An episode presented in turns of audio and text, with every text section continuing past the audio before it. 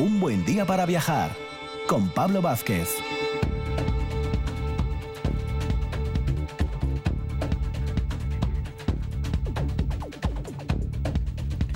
Muy buenos días Asturias, comenzamos un domingo más nuestro viaje radiofónico aquí en RPA, donde los fines de semana son un buen día para viajar, ya lo sabéis, programa de difusión cultural, artística, histórica y por supuesto viajera y turística. Vamos a comenzar nuestro recorrido en nuestra primera hora con Rafa Gutiérrez Testón, que nos va a hacer sus recomendaciones de libros viajeros, habituales ya en un buen día para viajar. Alberto Campa nos va a llevar como viajero empedernido que es, hasta Guatemala. Y cerraremos la primera hora con Jesús Manuel Morón, guía oficial, además licenciado en Historia del Arte, que nos va a llevar por el barrio de las Letras en la ciudad de Madrid. En la segunda hora, Javier Cacho, en Grandes Viajeros de la Historia, nos va a hablar de la vida intensísima de Nansen. Después, viaje en bicicleta por Asturias. Vamos a subir el Gamoniteiru. Hay que poner buenos desarrollos, ¿eh? Y cerraremos con Alejandro García Álvarez Busto, que nos lleva de ruta por los castillos de Asturias. Por los castillos medievales, romanos, muy antiguos. Dos horas viajeras aquí en RPA.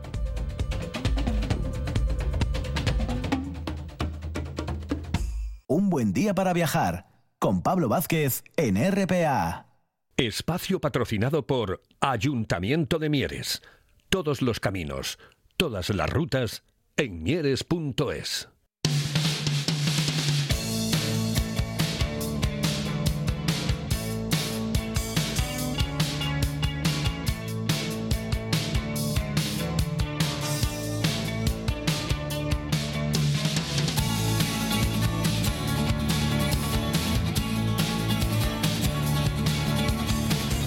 Y empezamos esta matinal del domingo, como decíamos a modo de sumario, con el amigo Rafa Gutiérrez Testón desde la librería La Buena Letra, que siempre nos trae grandes y buenas recomendaciones de libros viajeros. Muy buenos días, Rafa.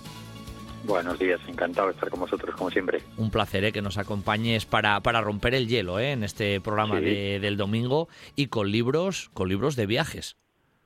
Sí, es una responsabilidad esto de, de- de abrir el programa. No sé. Tú eso lo llevas bien, Rafa, no tienes problema, ya estás acostumbrado, no tienes problema. Estoy acostumbrado. Lo que pasa es que estoy oyendo que después, ahí vi- viendo el sumario que, del programa, que está por ahí Alberto Campa, y siempre impone un poco hablar de viajes, teniendo en cuenta que después va a salir Alberto Campa, cuidado. Además, el primer libro de los que voy a recomendar hoy es un libro que tiene, tiene seguramente, seguramente es un libro del que Alberto Campa, si no, si no leyó, seguramente nos podría contar también muchas cosas, porque vamos a irnos nada más y nada menos que hasta Mongolia. Hombre, un país que Alberto conoce bien y que y que relató en alguno de sus en alguno de sus libros sus experiencias viajeras en este país. bueno, ¿para qué me dices país país que conoce bien? ¿Pero qué país no conoce Sí. bien, Alberto? es que no, me lo es dijiste una frase que con, con Alberto es casi ya que, que se nos queda pequeño Sí. el mundo. Es redundante, sí, decir que Alberto conoce bien un país, pero me consta que Mongolia es un país por alguna, por, bueno, alguna presentación que vi de, de. De su libro, de esa vuelta al mundo bajo cero, que, que Mongolia es un país que además le cala a fondo, sobre todo a las personas que allí habitan y sé que ahí vivió alguna experiencia alguna experiencia importante. El libro del que voy a hablar, en primer lugar, se titula Dios Mongolia, es del periodista vasco Cigor Aldama, especialista también en viajes en diversos medios de comunicación, y que, y que decidió en el año 2006 pues adentrarse en Mongolia, en un país, sobre todo porque Mongolia es un país que tiene una característica, es que eh, es un país donde buena parte de su población es, nómada. Eh, aproximadamente se habla de que unos 800, unas 800.000 personas aún se mueven de un sitio a otro en busca de los mejores pastos para su ganado, pero se estima también que aproximadamente 40.000 de estos nómados a- abandonan este este estilo de vida tradicional y entonces bueno pues es pura pura estadística. Si 40.000 lo van dejando y hay 800.000 pues parece que tiene fecha de caducidad cuando uno de los países que queda en el mundo donde buena parte de su población es nómada pues parece que es un estilo de vida que, que viene a acabarse. Entonces lo que hace eh, Cigor Aldama es adentrarse de, un- de- por el país, hacer un viaje por el país, entrevistarse con una más o menos 20 familias nómadas y, y además a gente que fue encontrando por el camino para tratar de explicar las razones de ese cambio, de ese cambio radical en, el modo de vida que tienen habitu- habitualmente en este país. Eh, te habla también, porque va- vamos a viajar durante un año y también por esas cuatro estaciones cuatro estaciones del año, que es donde vamos a ir. El viaje se va a centrar en el desierto del Gobi, en, las, en la estepa central, las montañas del oeste y, por supuesto, también la, la tundra siberiana.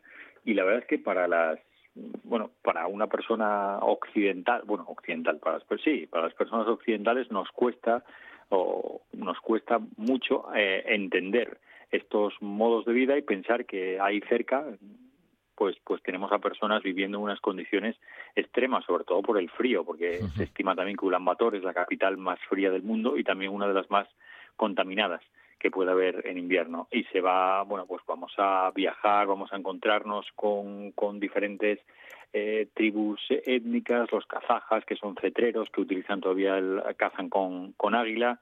Eh, también hay tribus que se dedican a la, a la cría de renos, después el sector minero también que, que nos vamos a encontrar, pues, sobre todo minería del oro que extraen, que extraen de forma ilegal y sobre todo estas nuevas formas de vida, pero también no solamente las nuevas formas de vida, sino realidades sociales que nos parecen a lo mejor muy propias de, de Occidente, que inventamos en Occidente, pero que también están muy presentes en un país como, como Mongolia, por ejemplo, movimiento LGTBI o, o movimientos neonazis también. Hay el movimiento algo parecido a, a Mongolia First también. Bueno, un, país que ya en ese sentido es atractivo en amplios sentidos, que a veces nos imaginamos ahí esos lugares, ¿no? El Gobi o la estepa central que mencionabas, la, tundra, grandes extensiones a veces donde apenas hay población, ese aspecto salvaje, pero luego también, pues eso, esa minería del oro, esos aspectos ilegales, esa contaminación de Ulan Bator, que quién lo iba a decir, ¿no? Bueno, ciertos elementos que, que se unen en, en un primer viaje que sin duda ya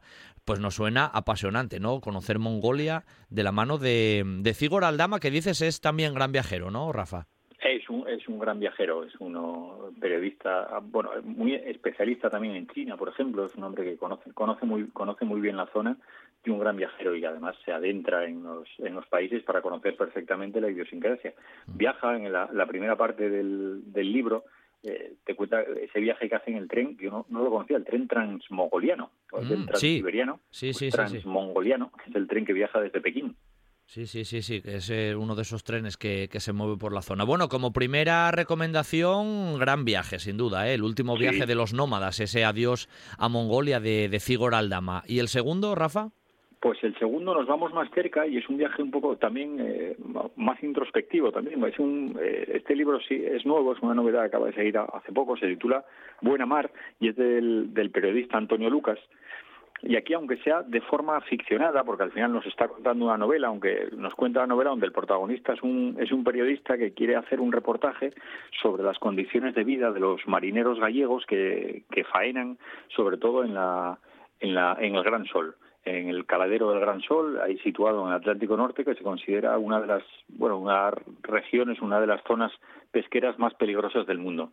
Entonces, eh, con un pretexto, hacer un, reportaje de investigación que, habla que hable sobre las condiciones de vida de, estos marineros, el periodista se embarca eh, junto a ellos para conocer sus condiciones de vida. Lo que pasa es que al final lo que ese, viaje exterior que nos permite conocer pues la dureza de los marineros, ese mundo, porque aparte salen muchos, eh, ahí no es ir y volver a los 15 días, sino que son esos viajes a los grandes caladeros, son viajes de meses, donde el mundo es diferente, porque el, el mundo puede girar a, su manera o a nuestra manera y, llenarse de noticias, pero dentro de, de, ese barco se, se crea un microcosmos, un mundo muy particular, unas condiciones de vida extremas, pero al final, como todo buen viaje, lo que nos sugiere este Buena Mar es el viaje interior, porque el protagonista sí que está al borde, el protagonista de la novela sí que está al borde de un naufragio, problemas en su trabajo, problemas en su matrimonio, una desorientación total en su vida y ese viaje le sirve también de pretexto para conocerse a sí mismo, como muchas veces sucede en los libros de viaje. El libro, el primero de los libros, mucho más realista, digamos, más de, de contarnos una historia y este, eh, un libro de viajes también, pero dentro de la ficción. Además, eh, Antonio Lucas es periodista, ¿no? Nos acabas de comentar, pero tiene esa parte sí. también un poco poética, ¿no? Y no, su, no sí. Antonio Lucas, yo personalmente su faceta literaria la conozco sobre todo por medio de la poesía, que a mí, que a mí me gusta mucho, y, y, este libro, bueno, como no podía ser de otra manera, esta, este Buena Mar, muchas de las descripciones que nos hace están cargadas de esos tintes evocadores, se nota que, que hay un poeta detrás para reflejarnos eh, esa dureza, esa luz, también esa belleza dentro de la dureza, como te puedes encontrar en algunos momentos, y esas situaciones de, dureza en las condiciones laborales, pero de, solidaridad, de apoyo dentro de, los, de los marineros que están a bordo. Además, por lo que tú me estabas comentando y un poquitín eh, siguiéndolo ¿no? a través de, tu narración, para el propio autor, ¿no? para Antonio Lucas, es una, una travesía un poco hacia eso desconocido, porque para él es algo también novedoso y meterse en una situación así y convivir con esa actividad laboral propiamente, ¿no? Efectivamente, además, bueno, todo novedoso, porque él se maneja en otros mundos, porque él se maneja en el mundo de, la poesía, fíjate, algo evocador, se maneja en el mundo del periodismo, y ahora se va a entrar en el mundo de la novela, porque tenemos que decir que su primera novela, es ficción, aunque el personaje protagonista nos se puede asemejar en alguna de las características al, propio autor, pero no nos podemos olvidar que estamos hablando de una novela de ficción que en realidad parece ser que ha recibido bastantes buenas críticas, ¿no? Pero bueno, lo que estábamos comentando, que al fin y al cabo, eh, yo no sé si me atrevería, ¿eh, Rafa, el tema del mar me da, siempre me da mucho respeto y me da, solo subir mar barco ya casi me marea. No sé cómo llevaría yo eso de, de meterme en una, en una distancia de estas, un trayecto de tan larga distancia, la verdad. Sí, sí, sí, sí, porque además, bueno, porque sabe, y, eso es una de las características que te transmite también a través de la lectura del libro, los marineros son muy conscientes de a dónde van y del peligro que corren, pero saben también, eh, bueno, que ahí son caladeros donde, donde la faena está asegurada y ahí van a, van a conseguir la pesca que les va a hacer su modo de subsistencia probablemente para, para los otros seis meses del año, ¿no? Esa, esa vida de, que tiene el marinero, arriesgar su vida, saber que, que van a estar en determinados momentos unas condiciones en las que se van a jugar su vida. Si ya un viaje en barco, ya el mar siempre es amenazante, nunca sabes el peligro que te puede, que te puede surgir el mar eh, saber que, que de verdad va a haber peligro, porque ahí no hay, no hay otra, es como el que va a subir el Everest, pues sabe que se va a encontrar con peligro seguramente, subir al Everest no es que un día vayas a subir a al Pienzu y a lo mejor un día te, surge la niebla. sabes que sabes que vas a, condiciones extremas. Pues estos marineros también a jugarse la vida por el sustento, pero también ya saben que van a navegar a, unos caladeros importantes en cuanto a lo económico, pero que también van a tener van a arriesgar su vida. Bueno, es el trasfondo, ¿no? Prácticamente en estos últimos segundos. Eh, casi un viaje interior, ¿no? Como nos decías al principio. es el, viaje interior. El viaje, fundamentalmente es el viaje interior, ese viaje porque al final el naufragio posible, que es el naufragio que, bueno, siempre es lo amenazante en estos casos, es en el que se ve muy cercano el, protagonista, pero antes ya en tierra ya, ya sentía ese, ese naufragio, esa cercanía de, de encallar, de, de, bueno, de que su vida tuviera que tomar otros derroteros y, se, enfrentara a determinados problemas. Bueno, pues nada, Rafa, ¿eh? como siempre, hoy nos trajiste dos libros de, bueno, muy viajeros. ¿eh? El primero, en realidad, Adiós Mongolia, que ya nos íbamos ahí a ese país tan, tan evocador ¿no? y sugestivo que tenemos ahí bien lejos o bien cerca, según cómo, cómo se mire. Y bueno, esta obra de, de Antonio Lucas, esta Buena Mar, este viaje interior, ese viaje a través de la dureza, ¿no? También del trabajo de, la mar, que siempre es atractivo y nos resulta cercano, ¿no? Porque al fin y al cabo en Asturias eso lo tenemos también muy, muy a mano. Lo tenemos muy cerca. Muy a mano. Así que nada, como siempre, pues te mando un abrazo muy fuerte y te emplazo para romper el hielo la semana que viene otra vez, ¿vale? Un abrazo, Rafa. Un abrazo y feliz domingo. En Mieres, todos los caminos conducen a la naturaleza, como la Ruta San Justo, a rutas monumentales, como la del Pozo Santa Bárbara, y rutas culturales, gastronómicas, teatralizadas, caminos medievales, el Camino de Santiago. Encuéntrate con todas las rutas en mieres.es. En Asturias, todos los caminos conducen a Mieres.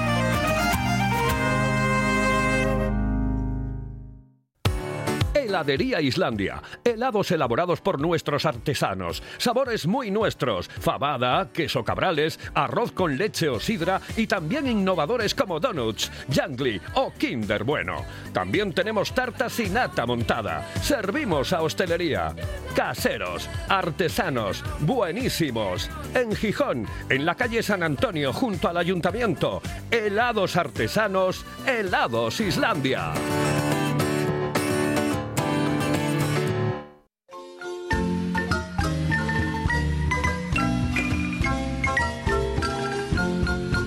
Soy puro guatemalteco y me gusta bailar el son con las notas de la marimba. También baila mi corazón cuando bailo con mi María. hasta un grito me sale así. Que rechulas son las inditas cuando las veo bailar el son. Sus faldas levantaditas van taconeando con suave rumor. Pues después de las recomendaciones de libros viajeros, ya sabéis que esto está bien fijado aquí en un buen día para viajar cuando estamos de fin de semana que nos vamos, pero vamos, siempre lejos, ¿eh? Nos vamos a recorrer el mundo en esos viajes con nuestro viajero empedernido particular, que no es otro que Alberto Campa, y que con esta música, pues parece ser que nos va a llevar ahí por la zona de Centroamérica. Muy buenos días, Alberto. Hola Pablo, buenos días. ¿Qué tal? ¿Todo bien? Todo bien, todo bien y escuchándote a ti siempre un lujo. Y nos vamos a, a Guatemala, ¿no? Pues sí, nos vamos a, Guatemala, quizá uno de los países más bonitos de, todo Centroamérica. La verdad que uno de mis preferidos. Y bueno, pues nada, siempre un poco ahí a la sombra de México, con el que comparte muchas cosas, pero bueno, que es un país, la verdad que excelente para todo el mundo que quiera, bueno, pues ir a pasar unos, unos días por ahí, tener mucha cultura y sobre todo también comer muy bien, y ya hablaremos de ello. bueno, pues como solemos hacer siempre, porque eso ya lo tenemos bien, bien fijado, ¿no? En la, en la sección, Alberto ¿cómo llegaste, no? Un poquitín esas fechas de viaje o cómo fue que mm. llegaste a Guatemala?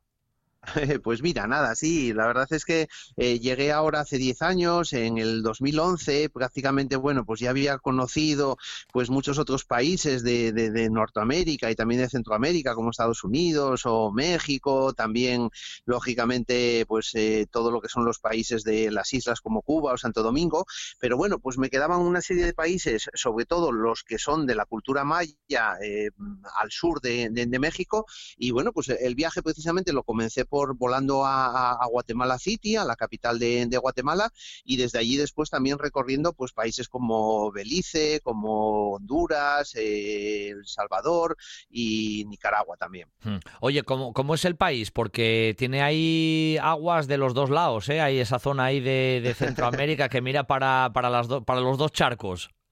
Sí, la verdad es que, bueno, es, es todo un lujo de país eh, porque, sobre todo, cuando un país tiene dos mares, encima después tiene una gran selva de la cual hablaremos también, donde, bueno, pues los, los mayas ahí ubicaron, pues, eh, muchos de ellos su, su residencia y, bueno, pues eh, el, país en realidad, bueno, pues se llama el sitio con muchos árboles, efectivamente tiene muchos árboles, pero después también, por supuesto, tiene toda esa costa pacífica y un poquitín de, de costa, de costa caribeña que, bueno, pues está ocupada también, bueno, pues por, por una cultura, la, la, cultura grafuna, que la verdad es que, bueno, pues le da un toque de color y sobre todo, pues de ese color negro de muchos africanos que se asentaron ahí, muchos esclavos que, que a veces, bueno, pues naufragaron o escaparon de, de, de barcos, ¿no? ¿Tiene mucho contraste, contraste geográfico el país? Pues eh, mm, como te iba diciendo un poquitín, por un lado está toda esa zona, lógicamente, de, selva, que normalmente está eh, más bien hacia la, hacia la zona norte donde está la selva del Petén, y después tiene, bueno, pues eh, esas zonas también, que es esa espina que lleva toda América, en la cual pues hay muchos volcanes, muchos de ellos activos, hablaremos ahora también de ello, y lógicamente, bueno, pues eso hace que sea un país pues muy, muy variado y realmente pues muy, muy atractivo. No es excesivamente grande, sería más o menos como la quinta parte de España, pero sí es verdad que está muy poblado, quizás es uno de los más poblados de, de, esa zona centroamericana y bueno, pues que lógicamente con toda esa parte geográfica hace que, bueno, pues que sea muy, muy curioso de, visitar, sobre todo pues para, para ver lugares muy diferentes. Muchas veces contigo, cuando llegamos al país determinado que nos vas a tratar, eh, la capital suele ser como puerta de entrada, ¿no? En este caso lo fue así también y una pregunta que viene a colación, ¿qué es eso de la antigua y nueva capital?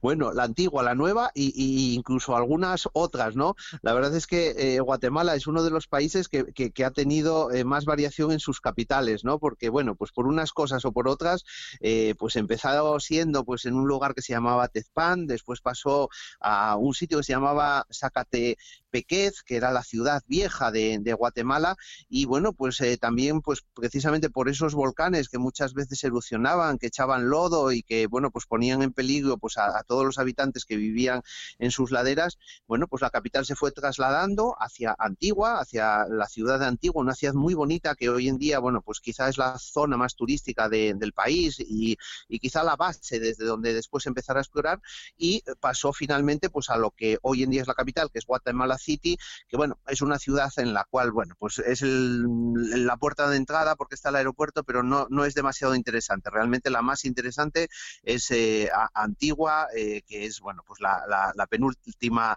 eh, capital que tuvo el país. O sea que lo que es la capital en sí no es de esas ciudades mm, atractivísimas, ¿no? Como para, como para pasearse por ella, pero sí como un poco centro de operaciones, ¿no? Como para partir a los diferentes lugares. Que por cierto, es lo que podemos hacer, ¿no? Cogerla como ciudad base y a dónde nos podríamos ir luego desde ahí, o cómo hiciste un poco el recorrido, Alberto. Sí, pues, pues efectivamente, eh, lo que es eh, Guatemala, lo que es la ciudad capital actual, es una ciudad bastante peligrosa también, no es una ciudad tampoco muy bonita y la base es esa antigua Guatemala, esa ciudad desde la cual, bueno, pues podemos empezar a, viajar por el, por el país y que, bueno, pues muchos viajeros eh, usan como base pues para los primeros días que están. Es una ciudad rodeada de volcanes, hay tres volcanes principales, el volcán Agua, el volcán Fuego y el Acatenango, mm, dos de ellos están activos, eh, normalmente se puede subir al volcán Agua que está bastante, a bastante altura y también muy cerquita de allí hay otro también activo que se visita. Y bueno, pues ahora recordamos estas imágenes de, de la Palma de estos días, bueno, pues muchas veces allí se visita incluso con esas lavas ardientes que por la noche pues se ven rojizas y es el, volcán Pacayá, ¿no? Mm. Desde allí y visitando y viendo desde el Cerro de la Cruz todo lo que es la ciudad de Antigua, pues ya nos vamos a ir moviendo normalmente y pues yo en mi viaje me, fui eh, en dirección norte hacia una ciudad muy, mm, bueno, pues muy curiosa que se llama Chichicastenango, ¿no? Eh, es una ciudad donde pues hay una etnia que son los, los quiché y que bueno, pues sorprende mucho porque que, bueno, pues eh, esa época colonial española hizo que, bueno, pues lógicamente se colonizase también por la religión, por esas iglesias, pero aquella es una simbiosis entre, bueno, pues entre la cultura cristiana que se quería imponer y las antiguas eh, tradiciones, ¿no? De esos quiché. Entonces, bueno, puedes entrar en la iglesia y ver un, bueno, pues una cantidad de humo, también puedes ver, pues lógicamente en las escaleras, pues eh, muchos, muchos símbolos de, de esa antigua cultura y por supuesto un mercado precioso que dos veces por semana eh, se celebra allí precisamente enfrente de esa, de esa iglesia, los jueves y los domingos, y que bueno, pues hace que puedas pasear entre puestos de, frutas, de verduras, de telas, de lanas. La verdad es que es todo un colorido y que bueno, yo recomiendo a todo el mundo que, que se pase por allí, por Chichicastenango. O sea que ahí entre la religión y el comercio como que impusieron un papel importante en esta ciudad, ¿eh? Pues sí, la verdad es que ahora, bueno, pues eh, es una ciudad muy turística porque además es un lugar de paso hacia el lago Atitlán, que hablaremos ahora de él, un sitio que, se visita mucho ahí en, Guatemala y, bueno, pues esa ciudad es parada obligatoria precisamente pues por esa simbiosis y, es muy curioso, ¿no? Como es también curioso visitar su cementerio, eh, que bueno, pues no tiene nada que ver con los nuestros, son cementerios en los que las tumbas se pintan de colores, de colores muy vivos, azules, mm. rojos, y que bueno, pues hace que la muerte sea un poco más alegre que la nuestra, por decir de alguna forma, y que se parezca mucho pues a lo que imaginamos de, ese Día de Muertos en México y ah, de esa película de Disney como era Coco, ¿no? Claro, claro, claro, cierto, cierto. O sea, tienen ese, ese colorido. Y acabas de nombrar un lago, ¿no? Que, que es un poco referencia y que tú también te acercaste a él. Es como importante en el país. Sí, la verdad es que está como a unos 1500 metros de altura, rodeado también todo de volcanes y bueno, es uno de los sitios eh, paisajísticos más bonitos de, América y en cuanto a lagos quizá de los más bonitos del mundo, ¿no? Por estar situado a esa altura, por tener rodeando esos volcanes y después porque hay 12 pueblitos pequeños eh, a, las orillas del lago que normalmente casi todos por las pendientes que hay, eh, bueno, pues se accede a ellos pues en, en barcas, ¿no? En lanchas en las cuales, bueno, pues puedes ir a visitar pues tanto San Juan como San Pedro, San Marcos de la Laguna y muchos otros que, bueno, pues eh, casi fueron ya un centro pues de mucha gente que va allí a descansar, que va a hacer yoga, que va a hacer meditación y, bueno, pues la verdad es que eh, en mi viaje tuve oportunidad pues de, quedarme allí a dormir en uno de ellos y a navegar también un poco pues por todo por todo ese lago Atitlán. Desde, desde el lago además hay, hay fotografías, ¿no? Según me lo comentabas ahora, de un volcán, el volcán San Pedro, que tiene una estampa muy espectacular también, casi presidiendo uno de los laterales, de como que la lava casi se hubiera metido en el propio lago. Sí, sí, bueno, es que el lago casi forma también una especie de cráter porque eh, hay que recordar que pues toda esa zona de, Guatemala, también de México y que después, bueno, pues se va hacia, hacia el sur y, lógicamente también hacia Sudamérica, pues es una, una zona, bueno, pues muy, muy activa sísmicamente con muchos volcanes y muchos de ellos, bueno, pues, pues activos, ¿no? Entonces, bueno, pues ahí ya están también muy acostumbrados, como ahora vemos también en la isla de La Palma, que, tampoco hace mucho que hubo esa última erupción y que bueno, pues vemos esas eh, imágenes tan espectaculares que bueno, pues en América se da prácticamente en todos los países y se fue dando en, en las últimas décadas y también últimos siglos. ¿no? Se ve además en todos los alrededores del lago bastantes poblaciones, podemos decirlo así, bastante, bastantes pueblos y una tonalidad siempre como muy verdosa, ¿no? Es una zona también muy, muy verde. Sí, sí, sí, ya te digo que lo que es el, lago es toda una pasada verlo. En algunos pueblecitos, cuando llegas con la lancha, puedes eh, caminar, ir subiendo, ascendiendo poco a poco a las casas que están colgando, sobre el lago y cuando coges un poquito de altura, con que cojas solo 50 metros de altura, la verdad que el espectáculo es total, ¿no? Porque estás viendo el azul del lago, ese verde de, de, de, todos los alrededores, más después, bueno, pues esos, esos volcanes, volcanes cercanos. Bueno, mencionaste, Alberto, casi al principio, ¿no? Que tenemos ahí como los dos charcos, uno a cada lado del país. ¿Cómo es ese salto del Pacífico hacia el Caribe? ¿Cómo fue un poco también desde tu viaje? Pues nada, ahí se coge la carretera, la interoceánica, eh, que te va a trasladar precisamente desde ese Pacífico al Caribe. Pero por el medio muchas cosas, muchas cosas que ver, ¿no? Eh, quizá el destino final eh, será pues el Parque Nacional de Tikal, ahora hablaremos de él, pero por el medio, bueno, pues tenemos ruinas, bueno, pues mm, también muy interesantes como es Quiriguá, una zona donde hay unas estelas funerarias, bueno, pues hechas en piedra que llegan a veces, bueno, pues a, a tener alturas de casi 10 metros y que, bueno, pues son Patrimonio Mundial de la UNESCO. Normalmente, bueno, pues eh, es una visita corta que puedes hacer en un par de horas aproximadamente y normalmente, bueno, se visitan cuando uno va también hacia otras ruinas muy importantes, pero que ya están en la vecina Honduras, que son las, eh, las ruinas de Copán. Eh, desde allí, desde Quiriguá, bueno, pues también eh, la salida natural es irse o bien hacia el Caribe y hacia una población que se llama Livingston, eh, es precisamente donde estaban, bueno, pues esa población garifuna, donde, bueno, pues la gente es de color y tiene esos ritmos africanos y, esa alegría caribeña que también vemos en muchos otros países. Y bueno, pues desde ahí, normalmente, por a través de un río, desde el río Dulce, se llega también al lago Izabal y se puede, bueno, pues navegar y estar por una serie de, zonas que la verdad es que son muy vistosas. También, bueno, pues eh, son el camino de acceso hacia la isla de Flores, desde donde después se llegaría pues a, esas ruinas de Tikal, que son quizá de las más impresionantes del mundo maya, incluso más que las de la vecina México. Es que tú lo has dicho ya, como cuando me hablas de esas cosas ya de las ruinas, ya me dejo yo llevar por, por la imaginación. Y es que eh, Guatemala en realidad también tiene un pozo de, de la cultura cultura maya, lógicamente, y restos importantes que tú también conociste, Alberto.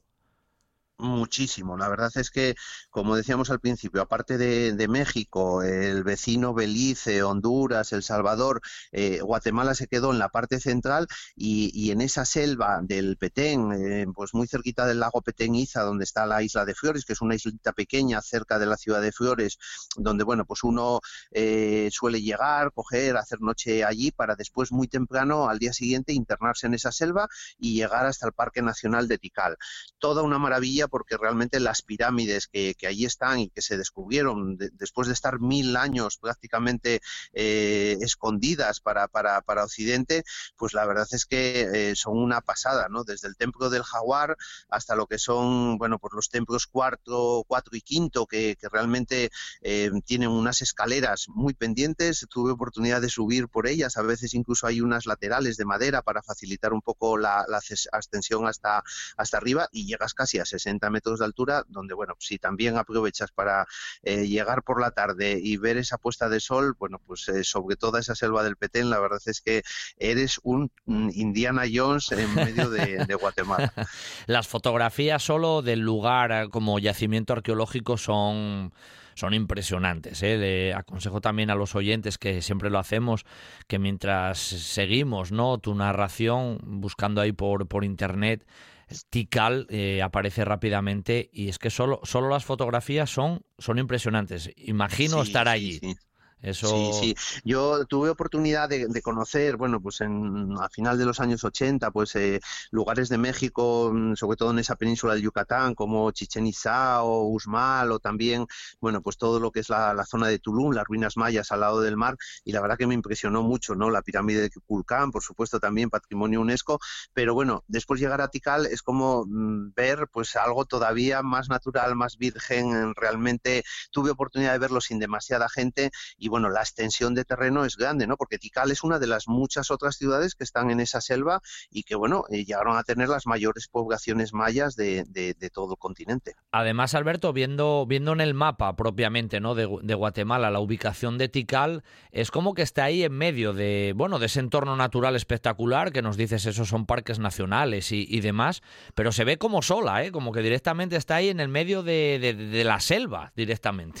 sí, sí, sí. Y además era prácticamente hoy en día pues visualizamos los mapas con, esas fronteras políticas actuales, pero remontándonos eh, a aquel periodo, pues más o menos cuando se construyeron en el año 700, 750 de, después de Cristo, la verdad es que aquello era todo un único, eh, bueno, pues eh, estado maya en el que Tikal era prácticamente el centro, ¿no? Y desde allí, bueno, pues se, iba hacia otras ciudades, como ahora mencionábamos de Chichen Itzá o, o de Usmal, o incluso las que están en, pues, en la actual Belice, que también, bueno, tuve oportunidad después de, ver y, bueno, ya lo hablaremos en, otro programa. Mm. Pero bueno, si te sientas después de toda esa visita también en, la gran plaza central, con otras dos pirámides que tienes una a cada lado y te quedas un poco allí a mirar, parece que estás, bueno, pues nubilado en un sitio totalmente mágico y que, bueno, recomiendo a mucha gente que vaya porque de verdad que es una, una maravilla. Bueno, pues como es una maravilla y se nos va agotando el tiempo, vamos un poco también en esa parte que siempre nos gusta mucho, ¿no? Ese aspecto gastronómico del comer y del beber, que ya decías al principio que hay cosas muy ricas en Guatemala también. Muy, muy, muy rica. Sí, yo creo que le gustan a todo el mundo, ¿no? Es igual que la comida italiana o la comida mexicana, a todo el mundo le gusta. Después está el grado de picante que, le echemos o que le echen, ¿eh? Entonces, bueno, pues aquí vecinos, buenos vecinos de México, el, picante está presente y hay que tener cuidado. Pero bueno, vamos a decir que la base de toda esa comida es el maíz, eh, ese maíz que después pues también nos llegó a nosotros, nos llegó aquí a España y sobre todo a una región como la nuestra, que, es Asturias y que, bueno, pues eh, todos conocemos esos tortos ¿no? de Boroña, de, harina de maíz, que es la que teníamos aquí en el norte cuando no había trigo, y ellos, bueno, pues la utilizan muchísimo también, con eso se hacen las tortillas o las tortitas, que son eh, precisamente esos tortos de, maíz y que se pueden comer con muchísimas cosas, ¿no? Aparte de ello, bueno, pues tenemos también los tamales, que a veces, bueno, pues se les echa pavo, cerdo, también, bueno, eh, muchas veces se envuelven en una especie de hojas de plátano y, bueno, pues se comen hervidos y, y bueno, pues pues para quien le guste más hervido que frito, pues tenemos ahí los tamales. Por supuesto los tacos, que también en México y aquí estamos muy eh, acostumbrados a verlos en, todos los restaurantes americanos, en todos los restaurantes mexicanos, eh, bueno, pues rellenos de, carne y bueno, pues esas enchiladas, quesadillas y bueno, el omnipresente plato de frijoles con arroz que, prácticamente en todo el Caribe lo vamos a poder comer en muchísimos sitios por, por menos de, de un dólar, ¿no? Oye, Alberto, ¿se viaja bien por Guatemala? Quiero decir, es un país eh, afalladizo, ¿no? Como decimos aquí en Asturias, para, para moverse. Sí, lo único que, bueno, pues eh, siempre el, transporte, sobre todo, bueno, pues en Latinoamérica, eh, muchas veces por pueblecitos y todo se hacen pequeñas eh, furgonetas, uno suele ir pues ahí un poco encogido, hay que, bueno, hay que doblarse, ¿no? Lo, más posible, pero después, bueno, pues para hacer rutas más largas, como por ejemplo esa interoceánica, pues siempre puede haber algún autobús un poquito mayor.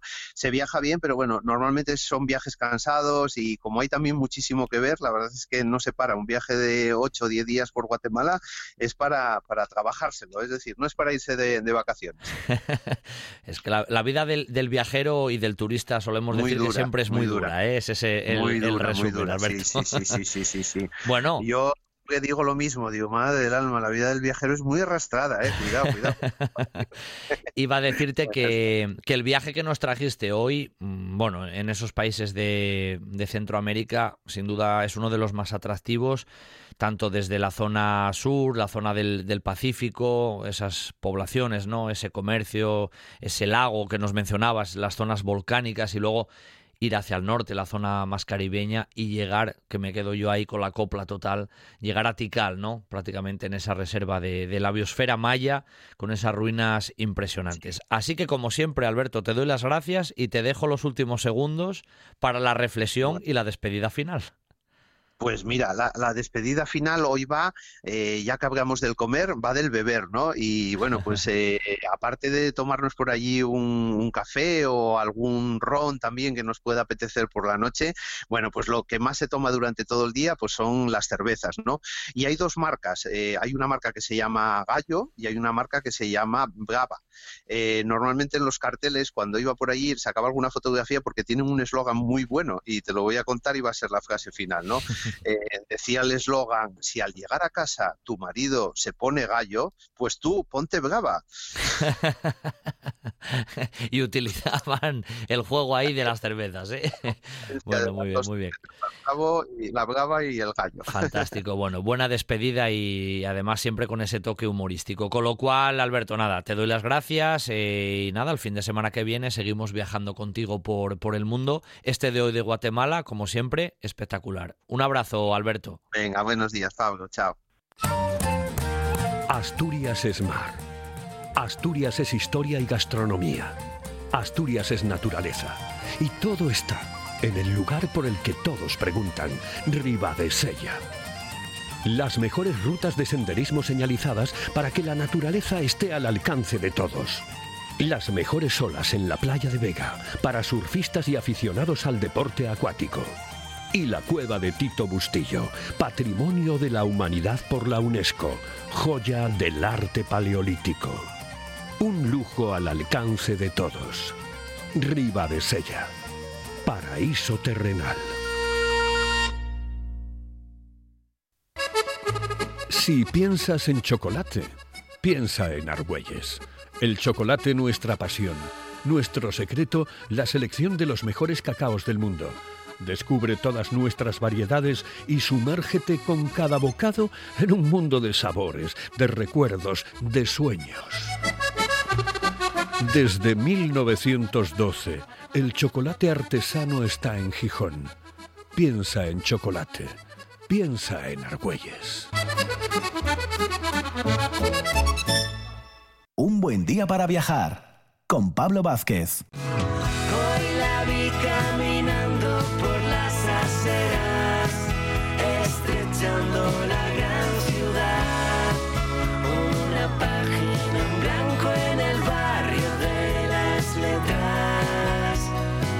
Después del recorrido que el gran Alberto Campa nos traía por Guatemala, nos vamos, como decía la letra ya de la canción, bueno, un pelín más cerca, ¿no? En nuestros recorridos por la península, ¿eh? por España, vamos a volver a, a la ciudad de Madrid, que siempre tiene mucho atractivo en todos los sentidos.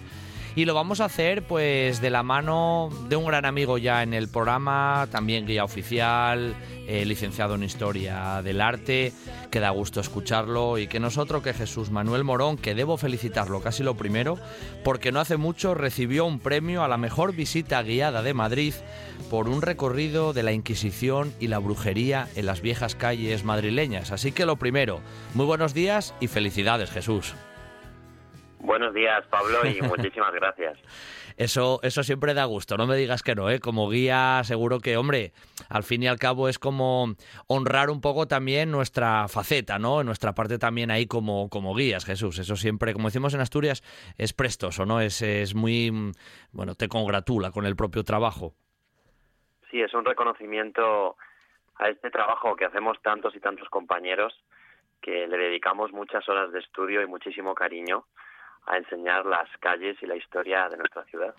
Así es, así es. Bueno, Jesús, lo primero, eh, hoy vamos a hacer un recorrido ¿no? Por, eh, por, ciertos lugares de Madrid, porque Madrid es una ciudad muy grande y hay muchos rincones y muchos barrios y mucha historia por ahí acumulada. Hicimos una vez contigo un poco la cuestión ahí también del 2 de mayo, eh, un poco los lugares, ¿no? episodios que se desarrollaron por las calles de Madrid en determinados puntos de la ciudad. Pero hoy vamos a ir a ese barrio de las letras, que casi la primera pregunta obligatoria y que cae de cajón y tal vez sea un poco tonta, ¿Por qué se llama el barrio de las letras eh, en Madrid, Jesús?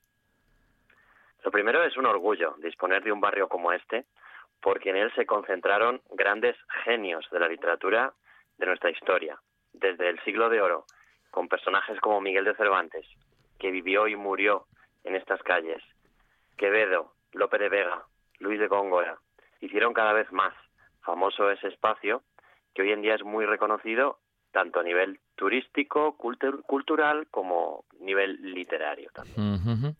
Eh, más o menos el barrio, ¿cuánta zona abarca de Madrid? Más o menos en situación, vamos a decirlo así, geográfica, ¿no? De cara a nuestros oyentes también de aquí, de Asturias. Sí, pues mira, para que los oyentes se hagan una idea, realmente el barrio de las letras como tal, a nivel oficial, no recibe esa denominación. Es curioso, pero estamos en el distrito centro, muy cerquita del Paseo del Prado, muy cerquita de la calle Atocha, de la Puerta del Sol, que son límites. Y estando en Distrito Centro, tendríamos que referirnos a este barrio como Barrio de las Cortes, mm, porque mm. aquí es donde nos vamos a encontrar el Palacio de las Cortes, un edificio precioso diseñado por Narciso Pascual Colomer, que se inauguró en 1850. Isabel II tenía 20 años, inaugura ese edificio con los famosos leones del Congreso que seguro que todos los oyentes han visto alguna vez y de los que han oído hablar. Y es curioso, te digo, porque lo localizamos en esa zona, pero a nivel turístico recibe otras denominaciones. Es un barrio que se conoce como barrio de los representantes, que es como se conocía antiguamente a los actores. También es conocido como el barrio de las musas, del Parnaso, por esa inspiración que siempre se buscaba en época clásica a la fuente Castalia y al Parnaso, donde las musas de Apolo inspiraban a los antiguos artistas y poetas. También se le conoce como barrio de Huertas, que es una de las calles que vertebra la zona y que sin duda de las más conocidas y de las más famosas.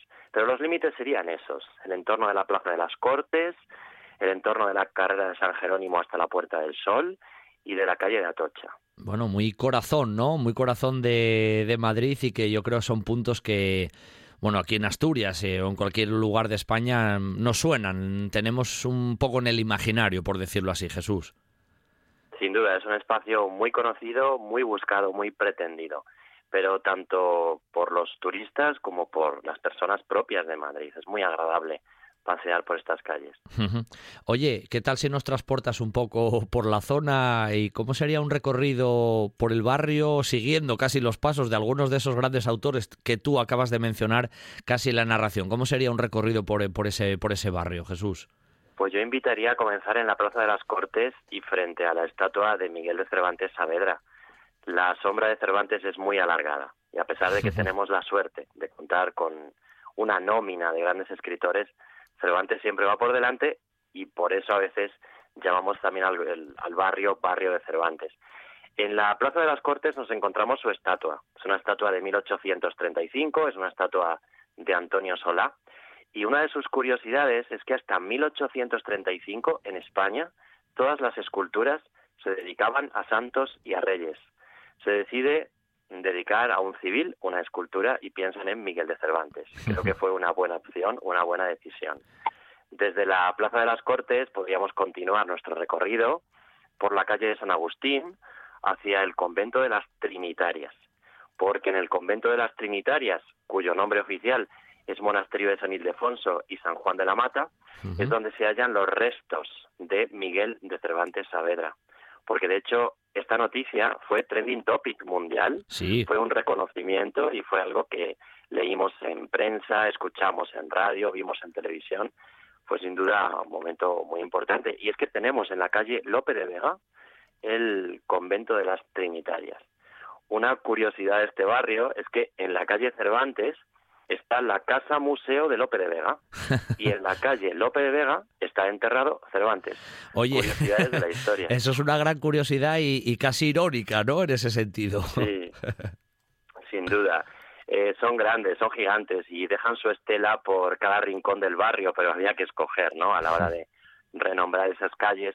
En la calle Cervantes, como comentaba a los oyentes, eh, tenemos la Casa Museo Lope de Vega, donde se puede hacer un pequeño recorrido por la biografía del escritor y disfrutar de un jardín precioso. Mediante la arqueobotánica se ha reconstruido el jardín tal y como sería en tiempos de Lope y es como un oasis en el centro de la ciudad donde no se escucha ningún ruido, donde no se escucha tráfico y donde solo se, escu- se escuchan pajaritos. Parece mentira porque estás a cinco minutos de sol, a cinco minutos del Paseo del Prado, pero puedes disfrutar de esa naturaleza, naturaleza que disfrutó y a la que dio forma el propio Lope de Vega.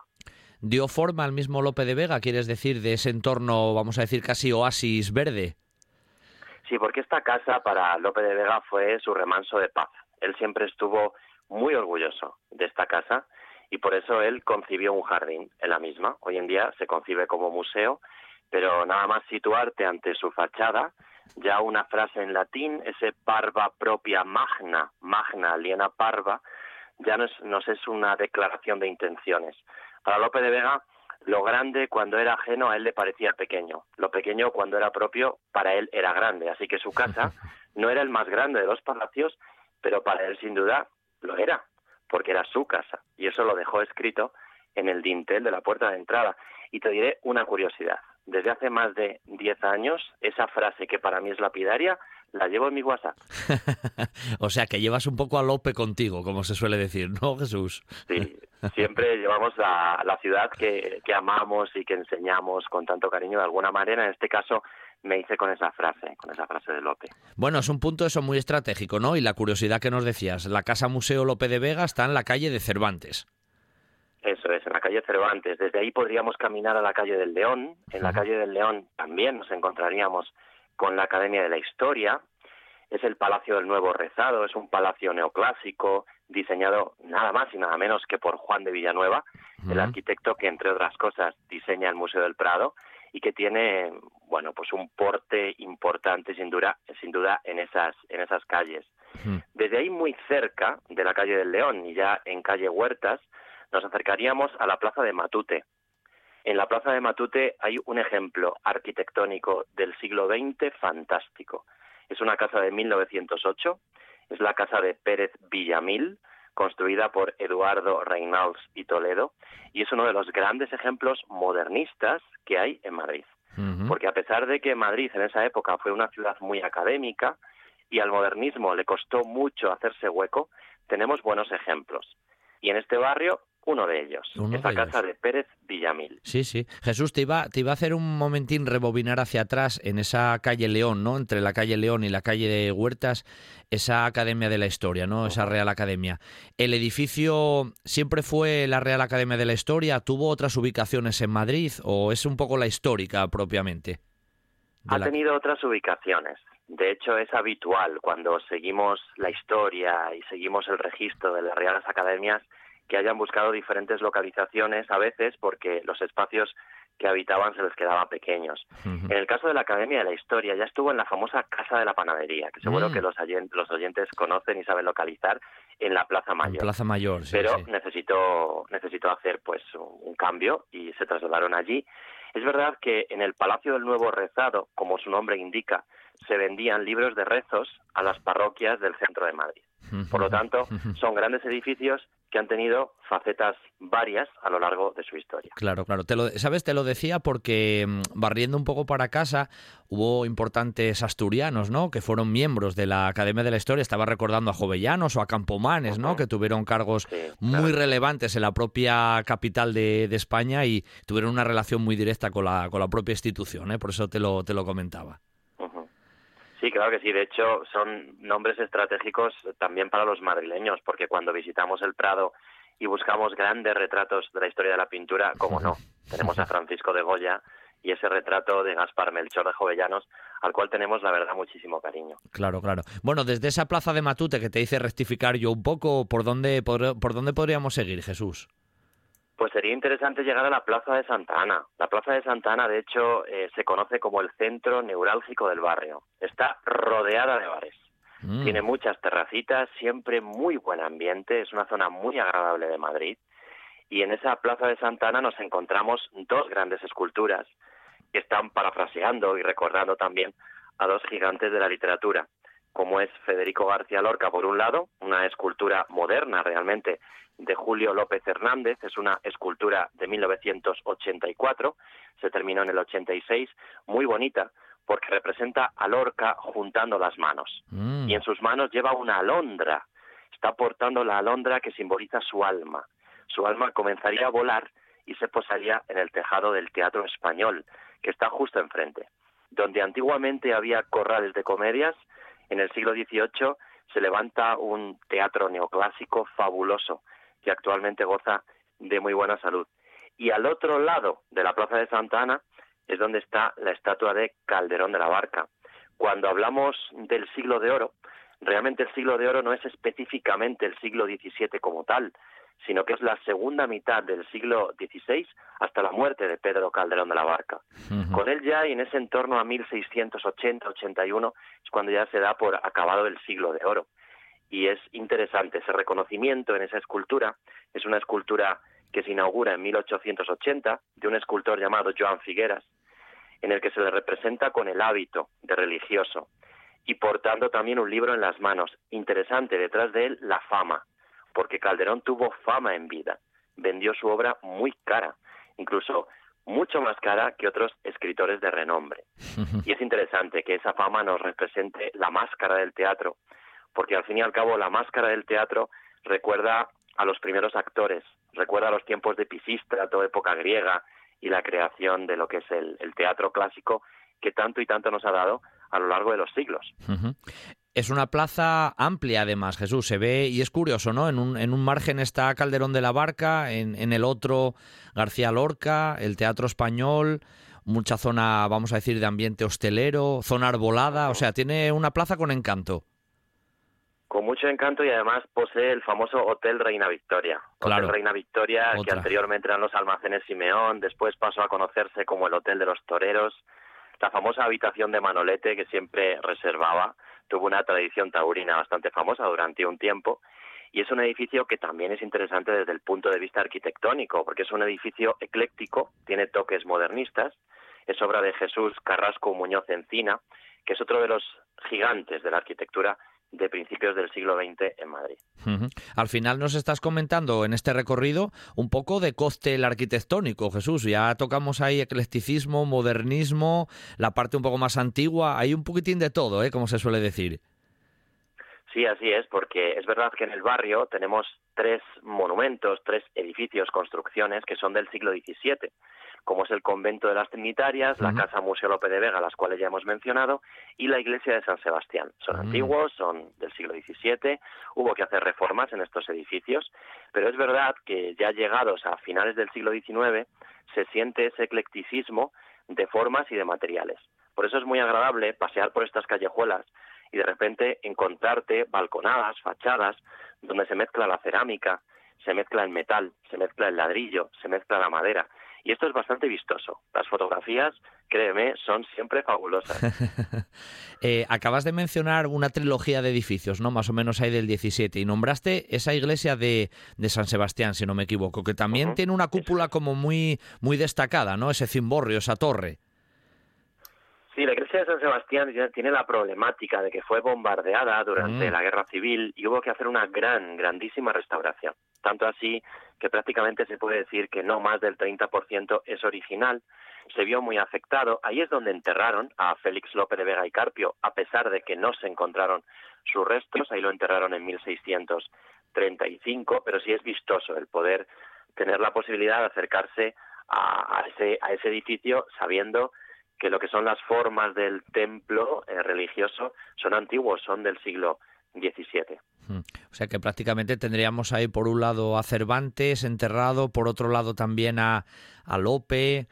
Además, ahí en las cercanías la nomenclatura, la toponimia siempre nos recuerda esas figuras, porque también está cerca la Plaza Jacinto Benavente, el Teatro Calderón. Hay una constante referencia a los literatos, ¿no? La literatura siempre está presente. Yo a veces bromeo un poco con, con Góngora, porque es siempre el gran olvidado. Para encontrar la calle Luis de Góngora hay que marchar hacia ya los barrios altos, más altos sobre el nivel del mar, en el barrio de Justicia, muy cerca de Chueca, de la plaza de Chueca. Ahí es donde tenemos que, que buscar la calle Luis de Góngora. Aquí se le olvida un poco, porque de hecho en la calle del León hay un establecimiento, hay un café con cuatro azulejerías preciosas de la casa Espantaleón de Aranjuez, y se recuerda a grandes literatos como son Calderón, como es Quevedo, como es Lope, como es Cervantes, pero ¿quién falta siempre? Falta Luis de Góngora. Además, en la calle Quevedo, Quevedo, cuando supo que Góngora tenía problemas para llegar a fin de mes y no pagaba el alquiler, Francisco de Quevedo compró la casa en la que Góngora vivía de alquiler para expulsarle, para echarle y que así al final, un año después, olvidado, triste, se marchara a su Córdoba natal y fuera un gran olvidado, como digo, valga la redundancia. Qué cariñosos estaban entre ellos, ¿eh? Quevedo y Gógora, eso ha pasado siempre a la historia, pero el amor que se tenían mutuamente, vamos, era, era inmenso, Jesús. Sin duda, sin duda. Nos han quedado muchas anécdotas sobre esa riña, esa rivalidad que había siempre entre los dos. Además, uno era un gran conceptista, como es Quevedo, y otro es un gran culteranista. Como es Góngora, y al final son dos estilos, dos formas de vida, dos formas de concebir la literatura totalmente opuestos. Claro, claro. Quevedo también tuvo su peso en el, en el barrio y llegó a vivir también en, el, en la misma zona, Jesús. Sí, tuvo mucho peso, de ahí el nombre de, de la calle Quevedo, que es una calle que antiguamente se conocía con el nombre de la calle del Niño, en recuerdo del Santo Niño de la Guardia. Es una historia del año 1480 relacionada también con el Santo Oficio y un proceso en el que se persiguió lo que se supone que fue un asesinato ritual. Y cuando le cambiaron el nombre recordaron a Quevedo, porque de hecho hay una placa conmemorativa que recuerda que Quevedo vivió allí. Pero es más, allí nació José de Chegaray, ah. porque pocos barrios en el mundo pueden decir que en un barrio tan pequeño hayan nacido dos premios Nobel de literatura. Esto es una curiosidad del destino, esto es una casualidad, porque al fin y al cabo no es algo buscado. Vivir vivieron muchos, pero nacer, qué difícil es eso. Pues en la calle del León nació Jacinto Benavente y en la calle Quevedo, antigua calle del Niño, nació José de Chegaray. Son dos grandes biografías también. La de José de Chegaray a mí siempre particularmente me impresiona porque José de Chegaray no solamente fue dramaturgo, fue ingeniero de caminos, fue político, fue matemático, un hombre muy completo, sin duda. Eso nos pasa muchas veces, Jesús, con, personajes, ¿no? Que, que quedan un poco a veces mm, o relegados con un papel importantísimo que tuvieron, pero que quedan un poco en el olvido, casi en, un poco las tinieblas, por decirlo así, y es injusto. Por eso al final siempre es atractivo también desde el punto de vista de los días reivindicar esas figuras. Así es, por eso es interesante como en este barrio, barrio de las letras, hay una serie de párrafos literarios incrustados en los adoquines, en el suelo, en el que se recuerda a grandes escritores. Y permíteme que sea reivindicativo con las escritoras. Claro. Porque gracias a las referencias que tenemos en placas conmemorativas y en pequeñas letritas, se nos recuerda, por ejemplo, a la grandísima María de Sayas, mujer sin rostro, tan olvidada, pero que también escribió novelas ejemplares pero que tristemente muchas de ellas tuvo que quemar, porque así se lo pidieron. Pero también se está recordando, por ejemplo, a Rosalía de Castro, se está recordando a Concepción Arenal, a Emilia Pardo Bazán, que son grandísimas escritoras que poquito a poco en el barrio están ganando su hueco con esas placas conmemorativas y con esas letritas en el suelo que podemos seguir en un bonito recorrido sin duda el recorrido en general ya es atractivo, ¿no? solamente con el listado, ¿no? Con la terna de personajes que has ido mencionando, tanto desde el punto de vista, vista masculino como desde el punto de vista también femenino, y lugares emblemáticos a nivel arquitectónico, artístico o escultórico. Con lo cual, hoy el tiempo ya se nos agotó, nos daría para, para mucho más, pero es lo que decía al principio Jesús, que Madrid pues tiene muchos rincones, tiene mucha historia acumulada, los más grandes pasaron por allí y todos han dejado su su, pequeña o gran huella. Con lo cual, hoy te mando un abrazo desde Asturias, reivindico de nuevo también tu trabajo y te felicito de nuevo por el, por el premio que recibiste hace muy poco y te emplazo para que muy pronto volvamos a Madrid a través de la, de la onda radiofónica asturiana y nos lleves por algún otro lugar de la capital de España. Así que un abrazo Jesús y gracias. Un abrazo Pablo y muchísimas gracias tanto a ti como a tus oyentes y aquí estoy. Cuando queráis volvemos a pasear por Madrid. Genial. Hasta la próxima. Estás sintiendo, estás sintiendo RPA, la radio del Principado de Asturias. La Nuesa. Un buen día para viajar con Pablo Vázquez en RPA.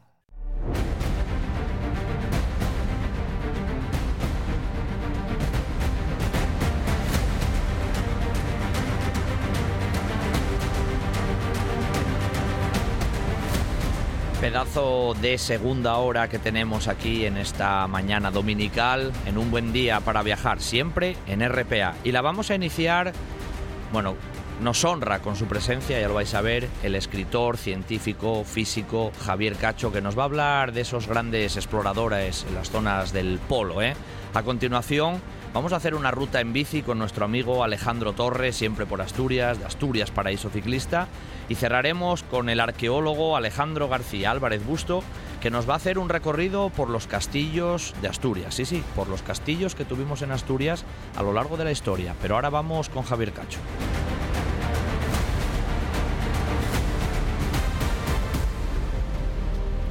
Y sí, para iniciar esta segunda hora, decía yo ahora en este pequeño sumario que nos honra con su presencia, el físico, científico, escritor, ha dado un montón de conferencias, de charlas, con una producción ya bibliográfica muy importante y donde la Antártida ocupa pues casi un puesto especial. Él es Javier Cacho y ya nos acompaña en esta mañana. Muy buenos días, Javier.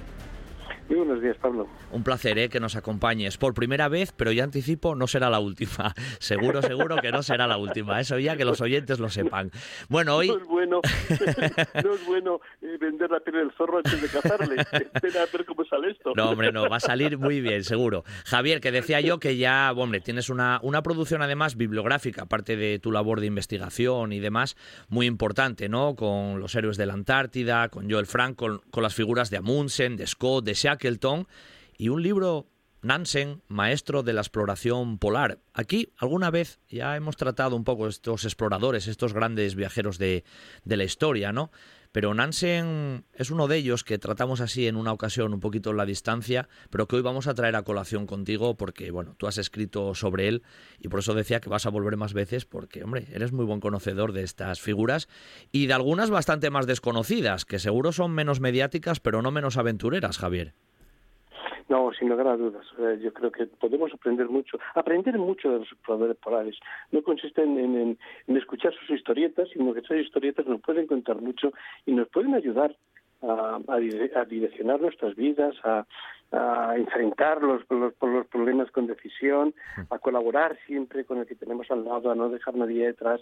Bueno, yo creo que todo eso son, son, son virtudes, son son hechos que han pasado en las exploraciones polares y es bueno recordarlos porque siempre nos ayudan. Y los, tenemos, los podemos tener de ejemplo. Sí, claro. Yo creo que no se pasan de moda. Y Nansen es uno de ellos, sin lugar a dudas. Uh -huh. eh, no puedo decir mi favorito, porque, porque el siguiente día diría, ese también es mi favorito.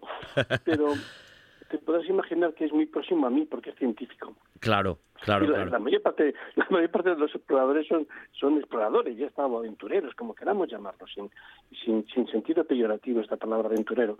Entonces lo que iban era lograr un objetivo y ya está, y, y, y bueno, y, y, eso está bien. Pero, pero no, Nansen era de los... Y hacían ciencia también, pero hacían ciencia por obligación. Sabían que quedaba muy bien delante de la sociedad, delante de sus gobiernos, que sus patrocinadores les daban más dinero si iban a hacer ciencia, pero realmente ellos iban a lo suyo, no, no nos engañemos. Y Nansen no, es una persona que tiene claro que ese tipo de actividades no tiene sentido si, si no es para, para contribuir al saber de al saber de los humanos, a contribuir a los misterios de la naturaleza. Claro. Con lo cual, claro, comprenderás que yo le tengo un cariño, un especial. cariño muy especial. Y después porque es el gran explorador, ¿eh? Mm. es el gran maestro de la exploración, todos los demás eh, beben de las cosas que él ha hecho. Claro. Acuden a él físicamente, acudían a él. Scott acudía a él Shackleton acudía a él, Amundsen acudía a él a decirle, profesor, mire, queremos hacer esto. ¿Es posible, usted cree que tal? Entonces él, si, él, si les decía que sí, pues ya con ese espaldarazo volvían a sus patrocinadores o sus gobiernos y el profesor Nansen nos ha dicho que sí, y esto se puede hacer como, como garantía, como garantía de éxito. O sea, claro. era una persona con un gran prestigio en el mundo de la exploración y con un gran prestigio en el mundo social. Mm, sí, sí. Si, si, me permite, es que no puedo evitar repasar un poquito en su vida. Claro. Él comenzó como, como científico, lo que ahora es eh, la, en neurociencia. y era de los grandes, de los buenos, de los que de los que cambiaron, de los que cambiaron la teoría de si las células estaban conectadas o no estaban conectadas. Y de repente dejó todo eso por, por la llamada, por la llamada del Ártico, por la llamada de la exploración. Y, y, afortunadamente mejor para nosotros, ¿eh? porque estamos realizando los mismos estudios que don Santiago Ramón y Cajal, pero Nansen iba con ventaja. O sea que si, que si hubiesen seguido en este campo posiblemente seguro le hubiesen dado a él el premio el premio Nobel de Medicina y no y no y no, y no a nuestro don Santiago. Luego, luego mejor es que lo dejase. Claro. Y fíjate, se fue a Groenlandia, atravesó Groenlandia que no le había hecho a nadie y sobre todo la clave para atravesar Groenlandia fueran los esquíes es que esquiamos todos, pero entonces el esquí era una cosa muy rara, estamos hablando de 1888. Claro. Eh, finales del siglo, del último tercio del siglo XIX. Eh, no, no esquiaba nadie, eh, solamente los noruegos. Y, y, de hecho la, los expertos de los Alpes iban a Oslo para ver qué era eso del esquí, a ver si se lo podían, lo, se lo podían importar en, en, en, se podían utilizar ellos en los Alpes. De hecho, Javier Nansen era muy bueno, ¿no? Esquiando realmente, era un gran campeón. Era, era, era, un gran campeón, era un gran, era un gran deportista y efectivamente acometió lo, lo, lo que nadie, lo que nadie se podía imaginar, es atravesar Groenlandia con esquíes y lo logró y a partir de aquel momento ya evidentemente se hizo inmortal y después acuérdate fue cuando decide atravesar todo el océano ártico realizando investigaciones. Tenía pensado que el viaje duraría tres años entre tres y siete años realizando investigaciones científicas y para eso tiene que construir un barco especial y él lo diseña. Bueno él diseña la filosofía del barco después hay un constructor de barcos que se lo construye. Sí. No, no es es un personaje increíble. Y bueno, después hace ese viaje que los científicos no se apuntan. Intenta reclutar a científicos para ese viaje todos en tres años o siete. no, entonces es él, es él es el único científico que va, que va en el barco. Y cuando está haciendo el viaje, cuando está en medio del viaje, bueno, a ella se le cruzan los cables. Y de repente decide conquistar el Polo Norte. Estaban relativamente cerca del Polo Norte, veía que el barco no iba a pasar, barco quedaba atrapado en los hielos. Bueno, eso ya lo sabéis. y si no, lo contamos otro día. Era un barco que tenía la capacidad de quedarse atrapado por los hielos y que los hielos no lo destruyesen por la forma especial que había dado la quilla. Es que... Pues bien, es, es, tremendo solamente la parte de eso que comentabas, ¿no? Ya no solamente de el afán el afán explorador, ¿no? sino el trasfondo científico que tenía lógicamente en su pensamiento de ir siempre más allá, pero con ese con ese pensamiento, ¿no? de investigación, de zoología, de bueno, de muchos aspectos, de geología, de muchos aspectos y ese punto científico seguramente a Nansen le hace especial con respecto a los demás que vinieron detrás de él. Sin lugar a dudas, sin lugar a dudas, a Munsen no le importaba para nada la ciencia. Scott hacía ciencia, ya te digo, pero eh, pero y Shackleton lo tiró de las orejas, porque como estaba bien visto en su sociedad que se hiciese ciencia, y él no. Él, ellos abren una nueva rama, la oceanografía. Antes la oceanografía no existía como estudio, y esa y esa rama la abre la abre Nansen. Bueno, pues cuando vuelve de ese viaje, de esa larga carrera al Polo Norte que no consigue alcanzarlo, y, y es una historia de supervivencia increíble, y algún día si queréis os la cuento con detalle, pero cuando vuelve de se hace un científico famoso, eh, perdón, un, un, explorador famoso, famosísimo, eh, contribuye, contribuye a la separación de su país de Suecia, y, de, y, y nada más cuando llegan, se produce la separación, su gobierno le pide que sea embajador en Londres. Era el explorador, era la persona de mayor prestigio que tenía el nuevo Estado, que tenía Noruega, y por lo tanto le piden que vaya a la ciudad, a la capital más importante en aquel momento, estamos hablando de, de, finales del 19 y comienzos del 20, eh, que, que, que, era el imperio británico, y le ponen él al frente de la embajada. Y allí tiene lugar un suceso realmente impresionante. Él pierde, evidentemente, sabe que va a perder los mejores años de su vida porque los exploradores tienen los años contados. Claro, claro. evidente. y él sabe que va a perder varios años en eso, pero lo hace por su país. Un hombre implicado socialmente. Y allí es donde Amundsen viene y le pide el, el Fran, ese barco que había diseñado para atravesar, para atravesar el Ártico, se lo pide se lo pide. Él, en aquel momento Amundsen iba a ir con ese barco también al Polo Norte, al Ártico, y, también siete años. Eso, eso, eran expediciones. eso eran expediciones, ya te digo, pensar en tres o siete años, eso era, vamos, una vida, una vida. Por cierto, Javier, en la, el balance de la, del FRAM, eh, aunque no tratemos ahora intensamente todo el viaje, pero el balance de la expedición, porque él en realidad no, no llegó a alcanzar el polo, pero, pero alcanzó varios éxitos. ¿Cómo, cómo lo valorarías tú, esa parte de, de la expedición del FRAM? ¿Qué logró? Pues mira, logró atravesar por primera vez el Ártico. Y al atravesar el Ártico descubrir, descubrir que el Ártico era un mar congelado, que en aquel momento se pensaba que la parte central del Ártico podía podía existir un continente, igual que es la Antártida. Se pensaba, él, claro, demostró fehacientemente, nadie había llegado a las latitudes tan altas que, llegó él tan próximas al polo y demostró que, que, no había tierras, que después de la tierra de Francisco José, que estaba mucho más al sur, que, había, que habían sido descubiertas, no había nada más. Aquello era un inmenso, un inmenso eh, mar helado de 15 millones de kilómetros cuadrados. Esa es su gran, su gran contribución, primera esa. Y después, bueno, hay muchas más pequeñas que no, que son complicado en el mundo científico y oceanográfico. Pero hay otro importantísimo, que hay una corriente una corriente que mueve el agua y mueve a los hielos y, atraviesa desde la parte norte de Siberia y llega hasta bueno hasta la zona del norte de Groenlandia y la zona enfrentada con, con, Canadá. Que existía esa corriente, era una hipótesis que lo creían muchos, muchas personas, muchos científicos, pero lo demuestra, lo demuestra jugándosela, porque si, si hubiese salido mal, pues hubiesen perecido todos. De ahí que llevaban comida para siete años pensando que esa corriente, tenían pruebas de que esa corriente les, eh, les haría atravesar en tres años.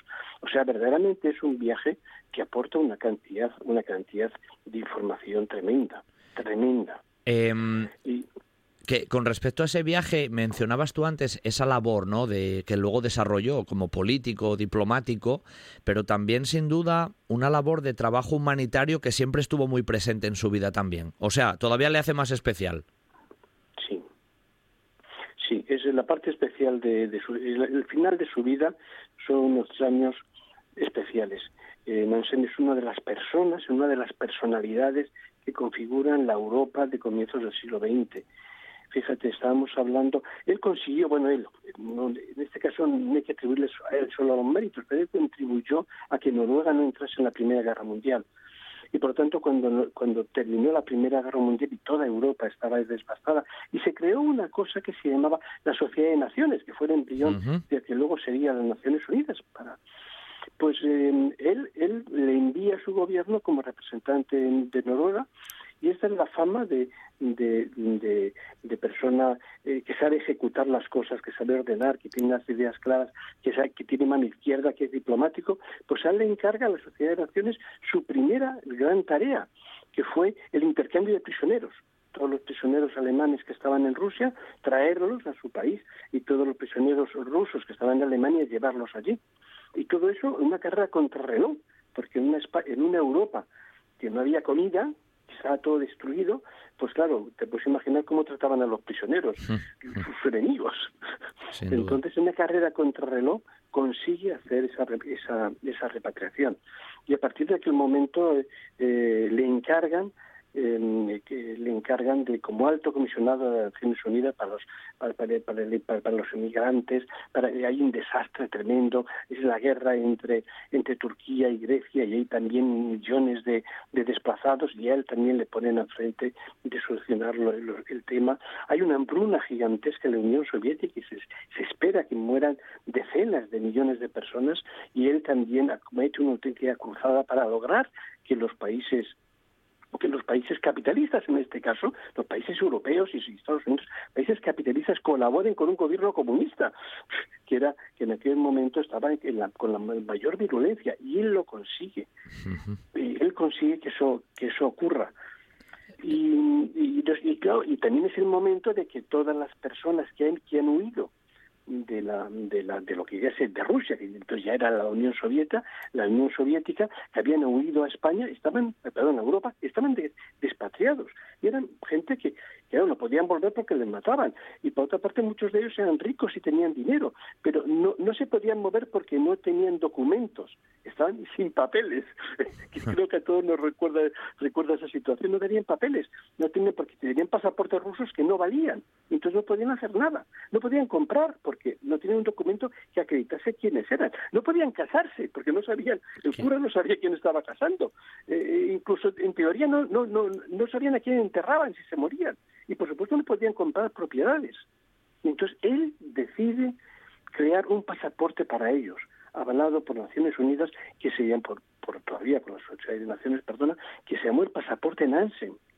Es que, pues, y ese pasaporte Nansen dio la vida a millones a millones de personas. Es que es impresionante, ya no solo la labor viajera, ¿no? O el afán de descubrir, de investigar, sino esa parte propiamente humanitaria que a veces mm, desconocemos, ¿no? Y que nos quedamos solo con la aventura de llegar allí al Polo Norte y sin embargo luego la vida que desarrolló tan intensa en, en otras en otras facetas. Como el tiempo pasa velozmente, Javier, ¿Cómo fue un poco la parte final de, la vida de Nansen? Y otra pregunta entre medias. Con esa vida tan azarosa, viajera, con tantas actividades, oye, llegó a casarse, tuvo una vida familiar, tuvo hijos. ¿Cómo fue un poco las dos cosas, la vida familiar y la parte final? Bueno, la, vida que ya efectivamente se casó, tuvo, tuvo hijos y, y, era muy ligón. Lo que tú, cosa que su mujer, como podés imaginar, no llevaba nada. No le haría mucha gracia. Tenía buen porte, ¿eh? Tenía buen porte, porque además, bueno, hay noruego, alto, sí, sí, tenía buen porte. Alegre, alegre, eh, eh, cordial, con una gran cultura y hablaba siete lenguas, entonces efectivamente, y, era un gran bailarín, entonces se las podía de calle, en el sentido literal de la palabra. pero fíjate, luego cuando llega al final, a sus años finales, es cuando comienza toda esta labor con, con, con, la Sociedad de Naciones. hay una frase que a mí siempre me ha impresionado mucho, es suya, que es la vida no tiene sentido si no es un servicio a los demás. Que parece que, lo podíamos, que no lo podíamos grabar a nosotros porque, porque creo que es impresionante que una persona que hizo tantas cosas como él hizo tuviese tuviese ese pensamiento. Y se creía lo que hacía porque fíjate cuando cuando viajaba en tren no ya no, evidentemente no había aviones cuando viajaba en tren él como alto comisariado de las Naciones Unidas tenía derecho a viajar en primera. Pero cuando le pagaba el viaje la, la Sociedad de Naciones perdón le pagaba la Sociedad de Naciones viajaba en segunda. Porque le decía que la diferencia entre, entre segunda y primera era la, dar comida a una a una familia para que viviese una semana mm. Es increíble, ya solamente esos, esos pequeños detalles. Em, y, y, cómo deja, deja descubierto a, esta, bueno, pues esta clase política que tenemos, no solamente en el país, sino en toda Europa, que quieren viajar en, preferente y que de eso viajar en turista, por ejemplo, se niegan a hacerlo. Bueno, pues, Oye, pues tuvo enterramiento a lo grande, vamos a decir, reconocido hasta después de su muerte. Em, ¿Cómo fue un poco esa parte, esa parte final, ¿no? Para su fallecimiento. Bueno, la parte de fallecimiento fue, eh, pues se le dio las exequias de, de un hombre de Estado. O sea, por, eh, Noruega quería, quería en cierta manera testimoniar todo lo que le debía y le hizo misma, el mismo entierro que podían haber hecho a su propio rey. Eh, evidentemente vinieron representantes y embajadores de todos los países del mundo y fue extraordinariamente sentido. Pues estamos hablando de 1930, estamos hablando de ciudades todavía pequeñas, de ciudades muy humanas, donde todavía la gente se conocía y Johan Nansen era, era, era la gran figura noruega, era la figura respetada, todos estaban al tanto de lo que había hecho, primero como explorador, primero como deportista, eh, luego como explorador, luego como científico y después como humanista. Entonces Oslo entero se volcó, sin lugar a dudas, en aquel en aquel, en, su entierro. Bueno, y ese legado ahí se quedó y me quedo además con esa reflexión tan tan hermosa que dijiste, Javier. La vida no tiene sentido sin ayudar a los demás, que casi con ese planteamiento vital, pues el viaje que hemos hecho hoy de la mano de Nansen y de tu mano, eh, pues ha sido fantástico y siempre gusta eh, descubrir un poco que, bueno, que nos congratulemos de que hay humanos por ahí y que hubo humanos por ahí que, tenían una visión de la vida mucho más altruista ¿eh? que, de lo que vemos a veces habitualmente, con lo cual siempre es agradable. Así que Javier, te mando un abrazo muy fuerte en esta ocasión, como te digo, hoy es la primera vez, pero no será la última porque estos grandes viajes y exploradores y viajeros de los polos eh, siempre tienen un hueco en, en los grandes viajeros de la historia de un buen día para viajar. Así que muchas gracias y un abrazo muy fuerte desde Asturias. Gracias, Javier.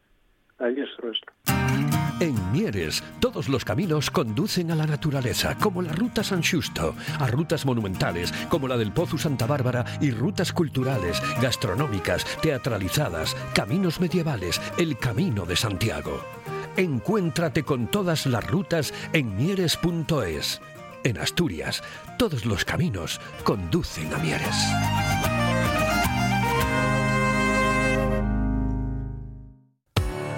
Heladería Islandia. Helados elaborados por nuestros artesanos. Sabores muy nuestros. Fabada, queso cabrales, arroz con leche o sidra y también innovadores como donuts, jangly o Kinder Bueno. También tenemos tartas y nata montada. Servimos a hostelería. Caseros, artesanos, buenísimos. En Gijón, en la calle San Antonio junto al ayuntamiento. Helados artesanos, helados Islandia. Un buen día para viajar con Pablo Vázquez en RPA.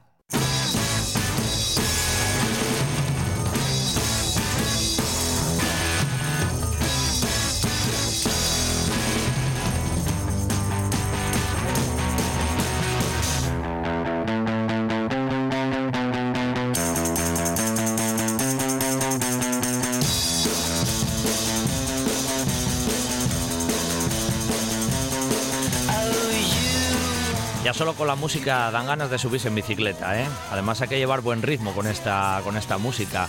Y sí, vamos a subirnos en bici y cuando nos subimos en bicicleta en un buen día para viajar, ya sabéis que os proponemos pues rutas no solamente de senderismo y de motos, sino también para darle a los pedales. Y siempre digo yo que tenemos bicicleta en un buen día para viajar, nos acompaña Alejandro Torre de Asturias Paraíso Ciclista.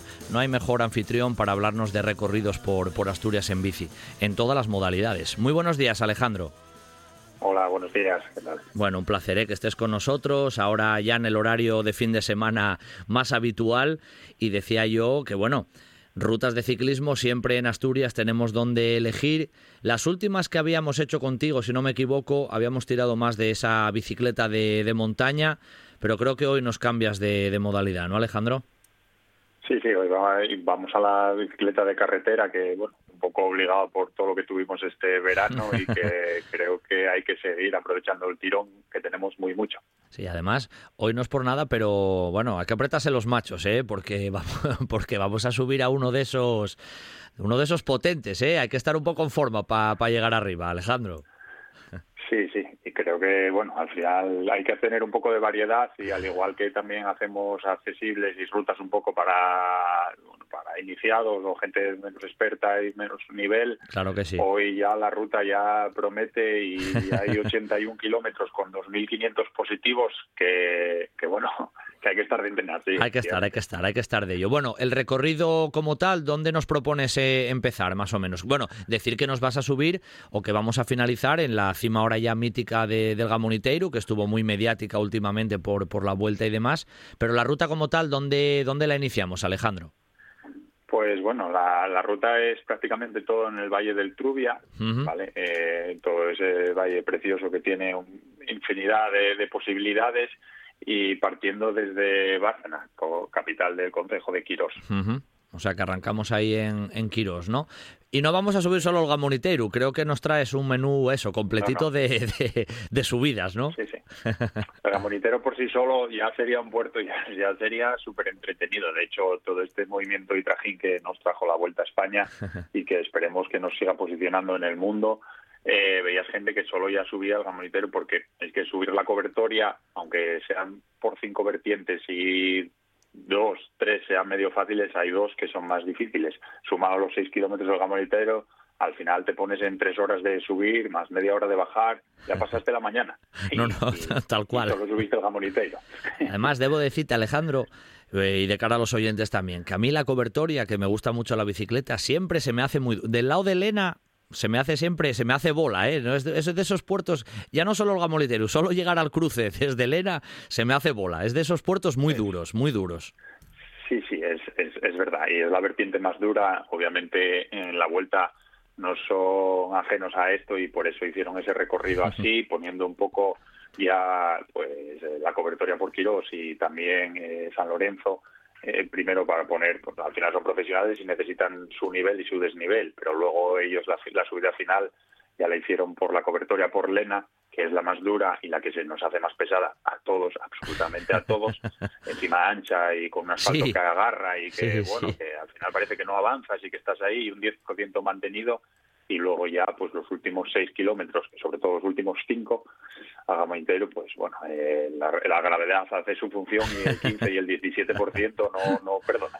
no Exacto, perdona. exacto. Pero bueno, desde Bárcena más o menos, eh, dando el recorrido que tú nos propones hoy, ¿por dónde tiramos? Eh, ¿Por dónde va? Pues ¿Por dónde nada, vamos? muy, muy fácil. El inicio de la ruta es muy, muy, muy llevadero porque sería dejarnos caer desde Bárcena ya todo por el embalse de Valdemurio, todo dirección hacia Trubia, bajando por los canales, por Proaza. Bueno, eh, al final la carretera esa tiene cierta inclinación y bajaríamos acompañando el río pues prácticamente, prácticamente hasta antes de Trubia, ahí en, en San Andrés, eh, más o menos, donde entrando en el Concejo de Oviedo ya giraríamos a mano izquierda, que lo volveríamos a dejar atrás, y entraríamos en lo que sería eh, la Cruz de Linares, eh, norte, pues por, por ahí por dirección por la vertiente de Oviedo, vamos a decir.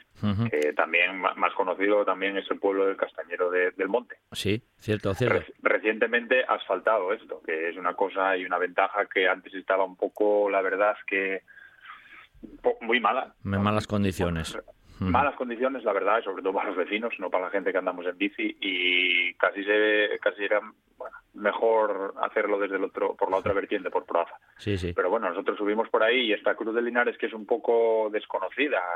Sí que hay mucha gente de, de bici de montaña o de o senderistas porque conecta también con, con Cueva, Cueva Gallagar y, y, y alguna otra, y Collafancuaya. Bueno, hay rutas por ahí de montaña que, que son muy bonitas, pero en este caso la hacemos en la bici de carretera y es un puerto, como digo, desconocido, pero cuidado, porque es que son 8 kilómetros que tiene casi una pendiente al 8% y que llega al Ah. 15% en un par de curvas ahí. El inicio es bastante duro, es bastante duro. Sí, sí, sí. O sea que ya como, como plato inicial, según bajabas de Sí, más sí. o menos dejándote caer, como quien dice, Sí, sí. ahí ya la cosa, la cosa cambia. Y bueno, son ocho kilómetros ya de, bueno, de cierta, de cierta dureza, no, de bastante dureza en este caso, que se mantiene de la pendiente. dureza. Hay dos, kilómetros, hay dos kilómetros ahí por el medio que, que son bast- de bastante duros y que, bueno, que incluso, pues eso, llegan a un 15%, un 13% parece mantenido, que, que miras el Garmin y dices, "Sí, esto no se mueve, esto no se mueve, esto no se mueve. Sí, sí, y efectivamente no se mueve, pero la verdad es que merece la pena porque está ahí en, en Santo Adriano, el pequeño concejo, pero muy bonito y muy,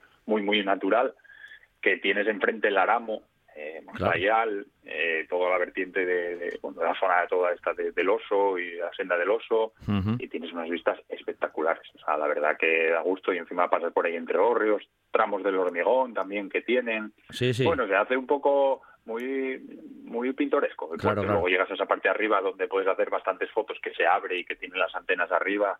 Y es muy bonito, muy recomendable y está ahí casi, bueno, desconocido. Casi no inédito. son gente muy, muy, muy de andar y de indagar, queda desconocido. Sí, este sí. Además, lo que tú dices, ¿eh? cuando coronas arriba, la Cruz de Linares ya es como muy abierta, ¿eh? no hay tanta vegetación y te permite ver un paisaje muy, Sí, sí, muy amplio, muy amplio. Mucho, mucho, mucho. Enfrente tiene sobre todo por ahí pues Pedro Bella, eh, ves Sí, sí. eh, Quirós, ves bueno, todo, todo lo que sea esa parte del, Está claro. de- del Aramo súper bonita. Muy bien. Y luego hay, claro, Y tenemos nada. que bajar, lógicamente. Hay que, hay que bajar, sí, claro, todo lo que le sube hay que bajar. Entonces bajaríamos por la parte a Proaza, lo que sería Cruz de Linares hacia Proaza, que es muy bonita, sí que es verdad que hay que tener también un poco de atención en esta bajada porque se llega a estrechar y ahí en Sogrande hay un par de horquillas y dirección Murias y pasaríamos también por la carretera que va a Bandushu. Eh, sitio que hay que visitar sí o sí, sea en bici de carretera, de montaña o andando. O sea, que esto ya seguro que hablasteis en otros programas de los vuestros, eh, seguro que la parte medieval y cultural sin duda. también la tocaste. Sin duda, sin duda, esa, esa zona es preciosa. Una vez que descendemos a Proaza, pues volvemos a coger otra vez eh, el río Trubia, pero a la inversa. Subimos, ahora tendremos que subir y claro, todo lo que nos parecía muy bonito antes, ahora ya nos empieza a parecer menos porque casi con 30, 40, 50 kilómetros que pica hacia arriba, que dices tú, bueno, nada, ves a los profesionales, van súper rápido, sí, sí, pero cuando llegamos al túnel de Valdemurio y te marca un 9%, pues por ejemplo ya empieza la bici no corre sola. venimos venimos por todo ese valle del Trubia que, que es eh, súper natural y súper bonito, a la par que la senda del oso, que, la tenemos ahí también pegada, paralela por la carretera. Sí, sí. Pasamos el embalse de Valdemurio, que es un espectáculo en esa zona todo rodeado de, montañas, y de nuevo pasamos por Bárcena. Ya solo esto ya sería una buena ruta. Lo que pasa que bueno, la que proponemos hoy es un poco os categoría. y sí que y sí que hacemos un poco la cobertura por lo que sería a mi punto de ver la parte más fácil de todo. Hmm. subir por cortes forma parte del Consejo de, de Quirós eh, en su completo. Y, esta parte pues es mucho más bonita, más suave, aunque sí que tienen una, un par de zonas ahí eh, en Fresnedo y hasta Cortes que se arriman al 12, al 15, al 12%, perdón, entre el 10 y el 12%, pero es mucho más tranquila, apenas hay tráfico, son los vecinos que van por ahí, algunos ganaderos, eh, tiene una parte de bajada que todavía te hace descansar, y al final, claro, eh, todo lo que sea menos pendiente significa que es más longitud y subiríamos la cobertura por aquí, que son 20 kilómetros. Sí, claro, eh, esa, es larga, ¿eh? Al final no es tan pronunciada a lo mejor, pero son 20 kilómetros. Quiero decir que al final las piernas... claro, es mucho más llevadero y es mucho más bonito, más natural, menos... No sé, eh, vas ahí acompañando ahí y siempre a la vera del río por su parte de abajo y luego, pues bueno, tienes el, río Lindes, luego pues pasas por Fresnedo y pasas por Cortes. Y menos eh, coches, Alejandro, porque hay menos, muchos menos coches, claro, te pasa uno cada... Vas, vas, muy tranquilo, como quien dice, no, no hay mucho problema con eso. sí, sí. Sí, sí, y luego subirías hasta las chanas y en las chanas ya prácticamente la subida ya casi desaparece y andas con un 1 un 2%, pues fácil, fácil, casi tres kilómetros o cuatro kilómetros por arriba, que en un día despejado tienes unas vistas espectaculares de todo ese valle y, del Aramo también desde la otra perspectiva. No, no, desde ahí vas viendo las Ubiñas, Peñarrueda, el Aramo, no, tienes una doble vertiente hacia los dos lados impresionante, tanto en todo el recorrido, eso es espectacular. de Hueria también, de la que sí, sí. también, sí, sí. Seguro, ahí no, que esa parte de Quirós es, bueno, mm. natural a más no poder. Muy guapa, sí. Bueno, y hay coronas eso, como tú dices, coronas la cobertoria, pues eso, desde, desde Cortes y ahí ya, pues como quien dice, empieza ya, vamos, lo más, el puerto ya especial. Sí, ahí, el ahí tienes ahí como medio, medio kilómetro dirección Lena, en la que seguirías por la carretera de la cobertoria y ya tendríamos el giro a mano izquierda de entrar al puerto de, de, Jamoiteiro, que bueno, ahora es ya referencia, referencia mundial y que también pues eh, gracias al paso de la vuelta ciclista pues hicieron unos parkings y unos accesos que, bueno que podemos disfrutar todos y los primeros los propios ganaderos y luego también el asfaltado de la carretera que sobre todo bajando subiendo como que se agradece pero bajando se agradece todavía mucho más que esos dos trozos que había en el hormigón que para mucha gente era épico, ¿no? Y que era una parte también entrañable del Gamón que había esa dureza extra, que no era solo un 17, sino era un 17 con hormigón, que entonces ya era como agárrate. Y, bueno, y, ahí y ahora pues ya está asfaltado y se hace mucho más más, más llevadero. Sí, mucho mejor. Dentro de lo que cabe, dentro de lo que cabe, lo dentro de lo que cabe. Sí, sí, porque son 6 kilómetros en los cuales subes 600 positivos prácticamente llegas a una altura de 1772, lo que sería la carretera, aunque sí que data en el catastro y bueno, en el, visor de monte sí que llegan a 1800, lo que sería el pico. Sí, sí. Y hay que tener un poco cuidado con, con las condiciones climatológicas porque aquí sí que son de alta montaña. Enseguida la niebla se te podría echar encima y quedar ahí, que bueno, todos los que vivimos en Asturias vemos bien cómo se pone la niebla ahí en el Aramo y que no se mueve. Y bueno, al ser la cota más alta también del Aramo, pues bueno, la temperatura media fácil que baje 5 grados. De hecho, Alejandro, el día de la, bueno, el día que salió por la televisión, ¿no? El día mismo de la etapa, se nos fastidió un poco el tema de, la, de las vistas por, por, la, por la niebla que había. Es la, se veía la dureza, pero no tuvimos la suerte de, de poder verlo con las imágenes como siempre deseamos es una pena porque, vamos, hubiésemos enseñado al mundo eh, prácticamente media Asturias solo desde ahí arriba. Es una pena porque, bueno, las vistas hacia Lena, las vistas hacia Quirós y al resto porque se ve prácticamente Gijón desde arriba. Ya, eh, pues ya no sé si te acuerdas el día, la primera vez que se subió al Angliru pasó exactamente lo mismo, ¿eh? cuando aquel día Chava Jiménez, que no, casi no se veía ni para cantar. exactamente igual, exactamente igual. Es una pena porque, bueno, dependes todo del clima un día pero bueno, hace que el pre y el post eh, ya todo el mundo lo quiera enseñar y estar y al final las fotos y los vídeos llegan de otra manera que no solo ese día claro. y te posiciona muchísimo. La verdad que la vuelta es un escaparate a 150 países que, que, que, aunque sea mentira, luego te das cuenta pues cuando llegas allí y ves a holandeses, alemanes, eh, gente sudamericana, de Colombia, de Ecuador, todo el mundo. Hay mucha afición. Oye Alejandro, no, iba a decirte, desde el punto de vista técnico, ¿no? que a veces también lo comentamos, eh, a nivel de desarrollos y todo eso para subir el gamoniteiro, desde tu punto de vista, que bueno, eres buen conocedor de eso, ¿cuál, cuál sueles llevar tú en este caso a lo mejor para subir el gamoniteiro? Hombre, esto ya va en función de, la dureza y lo que y el nivel que quiera tener cada uno.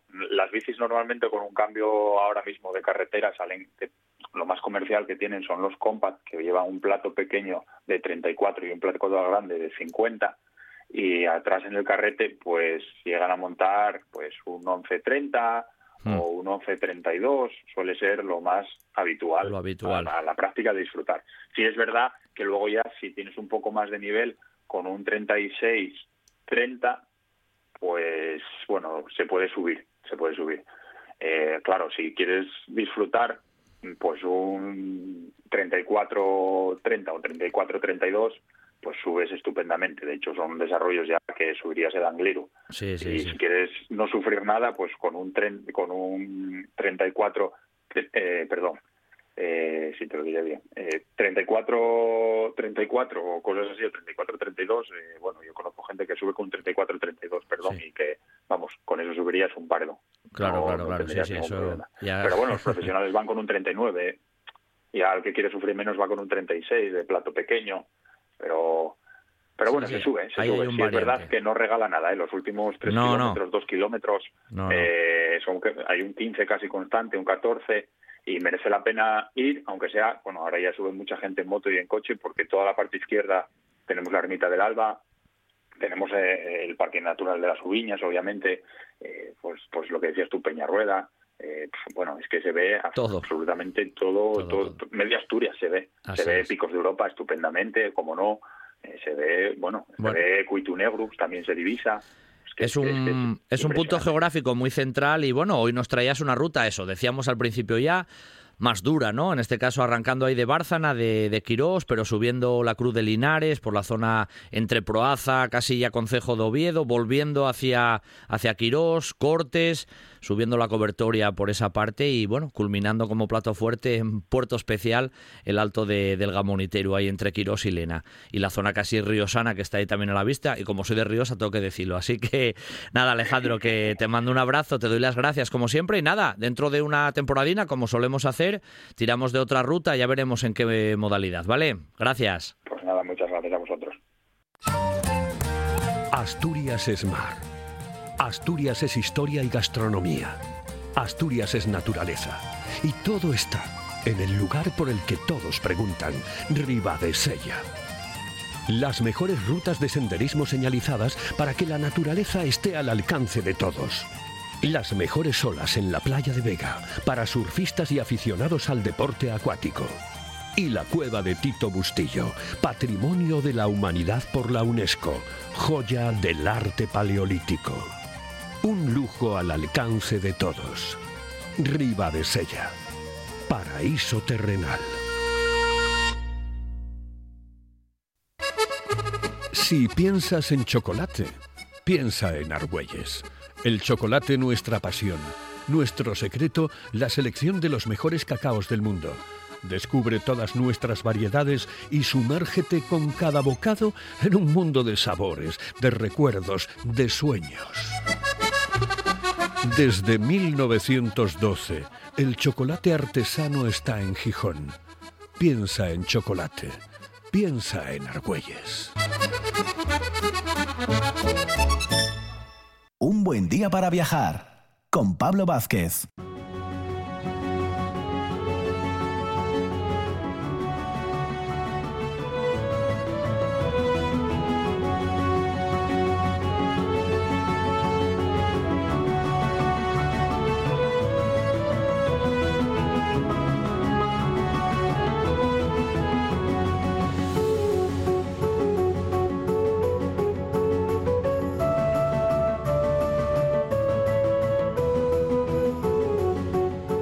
A aparcar un poquitín aquí la, bicicleta, pero seguimos por Asturias, ¿eh? Seguimos por Asturias. Además vamos a hacer un, un, recorrido, ruta histórica, siguiendo huellas de castillos. Sí, sí, de castillos, ¿eh? En Asturias alguno hubo. Y eso lo vamos a comentar ahora con un amigo del programa. Ya siempre digo lo mismo, pero es que es la verdad. Alejandro García Álvarez Busto, que es profesor en la Universidad de Oviedo, arqueólogo, que ya ha pasado por aquí en alguna ocasión y que nos honra de nuevo esta mañana para visitar un buen día para viajar. Muy buenos días, Alejandro. Hola Pablo, buenos días, ¿qué tal? Un placer, ¿eh? que estés con nosotros otra vez, aunque pasa rápidamente el tiempo, ya sabes, ¿eh? que los meses, los meses vuelan. Que decía yo, Alejandro, que vamos a hacer una ruta contigo un poco, un poco especial, ¿no? Y la, y la primera pregunta casi, casi cae por sí misma. ¿Hubo castillos en Asturias, Alejandro, de verdad? Sí, sí, esa es una muy buena pregunta, ¿no? Porque yo creo que se la planteó en algún momento, pues mucha gente en Asturias, ¿no? Que pueden tener la sensación de que es una tierra sin, sin castillos. Y cuando cruzamos el Negrón o Pajares y empezamos a recorrer las tierras de León, pues empezamos a ver las almenas recortadas en, el horizonte. Pero realmente es una sensación falsa. En, Asturias sí que hubo eh, castillos, si bien es cierto que fueron menos monumentales que, los castellanos, ¿no? Y también es verdad que, bueno, pues muchos de ellos fueron derribados intencionadamente, en el contexto de las guerras de la final, del final de la Edad Media, en el siglo XIV, y los que pues eh, pervivieron, pues en muchos eh, casos fueron saqueados, aprovechados como canteras a lo largo de la época moderna, ¿no? Pero bueno, los hubo, hubo castillos en, Asturias. Em, hay un proyecto por ahí, además hablando contigo casi en petit comité, un proyecto Castella, ¿no? ¿En qué, en qué consistía un poco, un poco eso, Alejandro? Coméntanoslo también de cara a los oyentes. Sí, pues precisamente era bueno, pues arrojar un poco de luz sobre este asunto, ¿no? Es un proyecto que se llevó a cabo entre los años 2005 y 2006 por el grupo Arqueos de la Universidad de Oviedo, eh, pues dirigido por Abelino Gutiérrez. Y bueno, pues el objetivo era catalogar las fortificaciones de la época medieval en Asturias, ¿no? Y podemos decir que hay inventariadas en torno a unas 230 fortificaciones, ¿no? De las cuales hay evidencias eh, arqueológicas, materiales. Lo que sí que es verdad, como te comentaba anteriormente, que no podemos pensar en esas grandes fortificaciones pues de la meseta, sino que bueno, pues responden a otro contexto geográfico y a otra naturaleza, ¿no? Podemos hacer contigo un recorrido, bueno, a través un poquitín casi de, las épocas, ¿no? Podemos empezar a lo mejor por esa antigüedad más tardía, luego pegar un pequeño salto ahí por el reino de Asturias, esa época más, más feudal, y así vamos viendo algunos ejemplos, ¿no? Podemos hacerlo así, Alejandro. Vale, perfecto, sí, sí. Vamos ahí con la antigüedad tardía, ¿no? Ahí un poco esa época casi visigoda, del quinto al séptimo más o menos. Que ¿Había algo por ahí por Asturias? Sí, sí, algo había. De hecho, durante mucho tiempo se pensaba que en el propio tiempo del Reino de Asturias que no había castillos o, ya en la etapa final, ¿no? De Alfonso III. Y ahora, gracias a la arqueología, estamos pudiendo comprobar que, que hay castillos en época tardo antigua, ¿no? Después del colapso del Imperio Romano, en Asturias, eh, pues hay fortificaciones tanto en el interior, normalmente está muy cerca de los cursos de los ríos, como sobre todo en, la costa. Por ejemplo, en el Peñón de Raíces, donde después va a estar el castillo de Gauzón, pues ya hay una fortificación a finales del siglo VI, ¿no? En Rodiles, ¿no? Controlando la bocana de, de la ría de Villaviciosa, ¿no? Entonces, bueno, podrían relacionarse con esa conquista visigoda del noroeste de, de Hispania pero también hay que pensar que, las rías en esa época pues eran verdaderos centros eh, comerciales de intercambio ¿no? entre las rutas marítimas y terrestres y probablemente pues tenían esa, esa función pero ya en esa época de los siglos VI y VII ¿no? que llamamos la Edad Oscura ya hay fortificaciones en el norte sí bueno o sea que ahí ya tenemos un poco eso alguna alguna referencia seguramente luego pegando ese pequeño salto que, que decíamos Alejandro en el reino de Asturias bueno mencionaste ahí como Gauzón pero hay más ejemplos también. Bueno, aunque Gauzón a lo mejor sea el punto tal vez estrella, ¿no? Ahora el más mediático posiblemente también. Sí, es quizás es el más conocido porque bueno es el que tiene un proyecto de, investigación ya de largo recorrido desde hace varios años, pero sí hay, hay varios castillos en, en Asturias en la época del reino. Eh, de hecho estamos viendo que bueno hay una tipología, no hay una, una jerarquía. Hay castillos de primer orden, los castillos regios, por ejemplo Gauzón, pero aquí muy cerca de Oviedo en, en Olloniego el de Tudela, ¿no? Y controlando por ejemplo la ría del Nalón, pues el de Soto del Barco, el de San Martín, ¿no? Y después había una red de castillos secundarios o castillos menores, ¿no? Estoy pensando ahora mismo, por ejemplo, el de Peñaferruz, al sur de Gijón, eh, torres de control eh, visual del mar, ¿no? Una red de, atalayas y después, bueno, las, las famosas eh, murallas lineales que nosotros denominamos clausuras, eh, que cerraban el paso de los eh, de las vías de montaña, ¿no? Y que se han localizado, por ejemplo, en la Carisa, entre Elena y ayer, o, en, o en el muro, ¿no? En, en Teberga, ¿no? Hmm. Eh, ¿Esos qué funcionalidad tenían, decías, Alejandro? Son un poco hoy un punto como estratégico, ¿no? Casi de, de control ahí hacia, hacia la meseta o algo así, parecido. Sí, sí, sí, sí, totalmente, sí. Se, fechan en el siglo VIII y, bueno, pues evidentemente a esas alturas, ¿no? Por encima de mil metros, lo que están haciendo es controlar los pasos de montaña, que eran vías sanaderas, pero eran también pues, los accesos militares ¿no? en, épocas de, conquista. ¿no? Sí, sí. Oye, en muchos casos, además, Alejandro, de estos que nos mencionabas, ¿no? Por ejemplo, Gauzón, estabas, bueno, como tú decías, hay un proyecto arqueológico potente, ¿no? Y cada poco vemos hasta en la prensa referencias a, esos trabajos que se llevan desarrollando en estos últimos años. Pero es verdad que hay ejemplos, por ejemplo, el de Tudela, ¿eh? que mencionabas ahí eh, cerca de, Oviedo, ahí en, en Olloniego, que es verdad que el estado de conservación cuando los ves hoy, bueno, pues queda muy poco, ¿no? A lo mejor, em, no sé, se deterioraron mucho, hubo a lo mejor una época que no se valoraron tanto, porque han llegado a lo mejor a, nuestra época también en esos estados de conservación. Pues sí, la verdad es que eh, pues eh, algunos ejemplos como este de Tudela que comentas, pues están en una situación eh, complicada, ¿no? Porque es verdad que la torre del homenaje, ¿no? La torre principal del castillo, pues fue mandada a derribar, ¿no? Por por el rey Juan I eh, hacia 1383, ¿no? Para evitar que fuera pues un nido de, malfechores, ¿no? En la época. Pero eh, bueno, pues después eh, se saquearon, se, se expoliaron, pero en, la actualidad es verdad que que se debería intervenir en, ellos, ¿no? Sobre todo si queremos evitar pues el colapso y, la ruina final de estas construcciones, ¿no? Bueno, sí, en eso, hombre, estáis también, ¿no? Y desde, desde la arqueología actual se está, se está trabajando, yo creo, en ese sentido para, bueno, por lo menos para dar a conocer y también para mantener algunas de esas infraestructuras. Bueno, saltamos un poco más, Alejandro, del Reino de Asturias, pasamos ahí a esos siglos XI, XIII, y ahí yo creo que muchas veces aparece en el imaginario popular una figura que aparece en poemas, canciones, el, el mítico Gonzalo Peláez. Sí, sí, sí, sí. Claro, eh, eh, entramos ya de lleno en la, en la siguiente etapa que, yo casi denominaría la de la Asturias feudal, ¿no? Los siglos XI, XII, XIII, la corte ya está en, León y el territorio eh, asturiano, bueno, pues queda un poco en la retaguardia y es el momento en el cual pues eh, espolletan todos estos poderes feudales, señoriales, ¿no? Y entre ellos destaca el conde Gonzalo Peláez, que bueno, que se atrevió nada más y nada menos que a retar al propio rey Alfonso VII, ¿no? En el año 1132, pues se revela contra el emperador, según nos, nos relata la crónica Adefonsi, ¿no? Y uno de los sitios eh, desde los cuales se, se revela eh, es eh, Gauzón, ¿no? Junto con Tudela, junto con, con Buanga.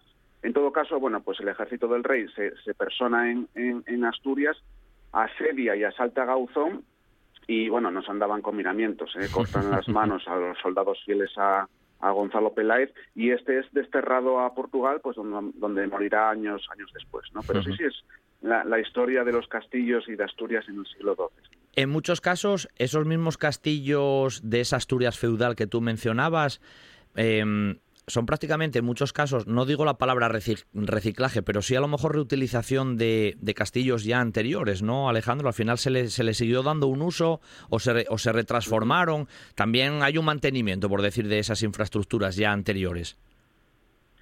Sí, sí, sí. Lo que estamos comprobando, y por eso comentaba al principio que no son castillos eh, muy monumentales, porque, por ejemplo, en, Castilla, pues muchos se reconvierten casi en palacios, en residencias de la alta nobleza, ¿no? En cambio aquí eh, muchos de estos castillos llegan a su momento de máximo esplendor en época del Reino de Asturias, por ejemplo, Gauzón, ¿no? que es cuando se dota de grandes torres, del palacio, de la iglesia, y después lo que hacen estos señores feudales pues son obras casi de mantenimiento, pequeñas reformas, y por eso la Asturias bajo medieval feudal, más que una tierra de castillos, es una tierra de torreones, ¿no? Por ejemplo, mm. me viene ahora a la cabeza el de Soto de Ayer, ¿no? Que si pues, recorremos en coche el corredor del Ayer hacia arriba, hacia Cabaña Quinta, pues es una silueta que vemos ahí eh, enseguida y que afortunadamente pues ahora hay un proyecto de rehabilitación para evitar que, que se, se arruine, ¿no? Pero, pero sí, sí, son, son castillos muy muy curiosos porque son castillos que cumplían una función en, esta época de enfrentamientos señoriales entre el obispo de Oviedo, ¿no? los concejos, la pequeña nobleza, ¿no? Entonces, bueno, pues tienen un punto de interés histórico muy importante. Es que Asturias en esos momentos también tenía una situación un tanto especial, ¿no? A lo mejor perteneciente ahí a León, eh, luego a Castilla, pero tenía esos poderes feudales que, que en ciertos modos casi eran pequeños, vamos a decirlo así, reyezuelos, ¿no? Con un con un poder bastante amplio en este sentido, Alejandro. Pues eh, sí, la verdad es que eh, ahora en esa época, en los siglos XIII y XIV, es cuando se conforman estos señoríos y entre todos estos señores feudales no nos olvidemos que el obispo de Oviedo quizás era el más, el más poderoso, ¿no? De hecho, sí, sí, era, parece desde la perspectiva actual, pues curioso, ¿no? Pero en, la época era el que ostentaba, por ejemplo, el, el dominio del castillo de Tudela, ¿no? ¿Qué hacía el obispo? Pues eh, lo entregaba a unos vasallos, a una nobleza, a esos malhechores, que se dedicaban a hostigar a los comerciantes, los pobres mercaderes de Oviedo que pues eh, llevaban mercancía, mercancías a, León, pues pues denuncian ante el rey que esas, esas tropelías, ¿no? Y lo que hace el rey es mandar a su adelantado mayor en Asturias, al famosísimo Rodrigo Álvarez, que asedia el, el, castillo y precisamente el Consejo de Oviedo le presta el lo denominan ingenio en, la documentación escrita que pensamos que sería pues una especie de catapulta y con ese ingenio pues consiguen asaltar el castillo y ya va a pasar a manos de don Rodrigo pues eh, Tudela no y, y eh, pues el, paso del puente de Lloniego va a estar eh, franco y libre de esos malhechores, ¿no? Entonces sí, sí, es un continuo enfrentamiento entre los diferentes eh, señoríos. Claro. Has hablado castillos del obispo, ¿no? ¿A qué nos referimos un poco con eso? ¿La iglesia también tenía ahí un, poderío, vamos a decirlo así, de fortalezas? Sí, sí, tenía en, en las Asturias centrales eh, el obispo ostentaba las mejores fortalezas ¿eh? en esta época de los siglos XIII, XIV, por ejemplo, este de Tudela que mencioné anteriormente. Quizás el, perdón, el más conocido sea el de, el de las Caldas. Mm. el de las Caldas. pues eh, seguramente el más conocido de los castillos de episcopales es el castillo de las Caldas, ¿no? que está aquí muy, muy cerca de Oviedo, que yo creo que mucha gente pues habrá reconocido su silueta, ¿no? Esas dos grandes torres, esos balcones que se ven desde el puente, que bueno, responden a una reforma romántica de finales del siglo XIX, ¿no? Pero por detrás de esa fachada hay un recinto muy bien conservado con, con la muralla, protegido por tres grandes torres cuadradas y un cubo semicircular, y el emplazamiento es estratégico, está controlando también uno de los vados del, río Nalón. ¿no? Eh, tengo que preguntarte por uno, porque como yo soy de Ríos, Alejandro, siempre, siempre lo digo, barro para casa, yo desde Guaje veía la silueta así de fondo del torreón de Peñerudes y siempre llamaba mucho, mucho la atención. Está dentro también de esas fortalezas, podemos decirlo así, torres de control, que era el torreón de Peñerudes. Sí, el, Torreón de Peñerudes es uno de los eh, torreones más monumentales que, tenemos en Asturias, ¿no? Ya responde a esa tipología tardía que te comentaba anteriormente, ¿no? De los siglos XIV y XV, más que un castillo, sería una torre señorial, pero alrededor de, la torre sí que se adivinan en la superficie. Si fuiste por allí, pues seguramente te habrán llamado pues la atención, pues unos fosos, unas plataformas, unos paludes. Es decir, te das cuenta, ¿no? Claro. Claro, pues es, es todas, todo el conjunto de construcciones empalizadas que había en torno a, la torre, ¿no? Y es verdad que es un sitio que, que yo pienso que debería tener una intervención de rehabilitación de una manera pues mm, más o menos urgente, ¿no? Porque bueno, pues eh, está en, situación de, riesgo de, colapso. Sin duda, sin duda. Pero siempre es muy sugerente, ¿eh? porque bueno, esas fortalezas en muchos sentidos son sugerentes, las cosas como son, pues mm. están en unos sitios muy, muy estratégicos. En esa Asturias bajo medieval, precisamente, ¿no? En el 14 y en el 15, también hay varios casos de asedios, de asaltos a, a castillos, incluso demoliciones, ¿no? Sí, sí, sí, sí. Pues eso es lo que explica que pues que no, no se vean torres de castillos en, en la actualidad en, en, Asturias. Bueno, quitando excepciones, por ejemplo, pues la torre del homenaje del castillo San Martín de Soto del Barco, ¿no? Hmm. Y esos asedios y asaltos que tú eh, comentas, pues por ejemplo, uno de los más conocidos es el que tiene lugar en, en Tudela a, a, finales del siglo XIV, ¿no? El castillo había pasado a manos de don Rodrigo de don Rodrigo pasa a su ahijado Enrique de Trastámara, futuro Enrique II, rey, y, de él pasa a su hijo conde Alfonso Enrique, ¿no? quien es también es un noble levantisco que se revela contra, contra el rey Juan I, ¿no? Y claro, el rey, pues harto ya de estas revueltas eh, asturianas, pues va a acabar ordenando el, derribo de, de, la torre del castillo. Hay que tener en cuenta que, claro, en el momento que Tudela o Gauzón, ¿no? Pues perdían eh, sus grandes torres pues ya perdían su papel militar y, defensivo. Y entonces, pues ahí empieza esa etapa final de, de progresiva ruina de estos castillos, que además se aceleró con esos saqueos de época moderna, que se aprovechaba la piedra para construir eh, casas, pero por ejemplo eh, en Prior, en el de Noreña, no, estoy pensando el castillo episcopal de Noreña, pues todavía en el siglo XIX, cuando en Escocia pues ya se estaban empezando a recuperar no el movimiento romántico pues estas fortificaciones en el siglo XIX la administración el ayuntamiento pues desmonta piedra a piedra el castillo de Noreña para utilizarle como relleno de la carretera hacia Oviedo es una situación muy muy triste no la historia de estos castillos. Sí que desde un punto de vista de ese concepto no patrimonial aquí llegó bastante más tarde que a lo mejor en, en otras zonas y también eso colaboró a, a, su deterioro, ¿no? Casi fueron, casi fueron canteras, nunca mejor dicho, para, para otras obras.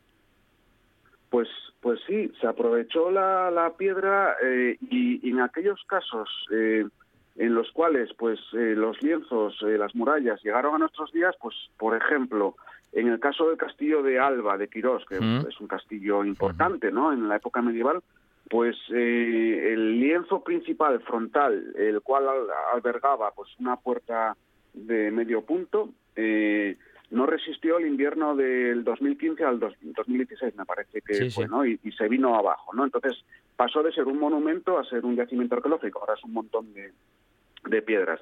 Y en cambio, por ejemplo, otros castillos, como estoy pensando en el de Alesga, en, en Teberga, ¿no? muy cerca del Parque de la Prehistoria y por lo tanto con una rentabilidad turístico-cultural eh, tremenda ¿no? y muy, muy asequible, pues ese castillo es, es pequeño, pero es muy interesante porque tiene dos recintos, una serie de cubos defensivos y conserva todavía pues un alzado importante. Entonces, creo que, que es fundamental pues que haya un plan de intervención y de restauración de estos seis o siete castillos fundamentales que hay en Asturias para evitar, bueno, pues eh, su deterioro en, los próximos años y, sobre todo que hay que eh, pues eh, otorgarles una, dignidad patrimonial, ¿no? Es nuestra responsabilidad de protegerlos. Sin duda, sin duda. De hecho, creo que la, última pregunta va por ese lado, que ya casi la respuesta está dada.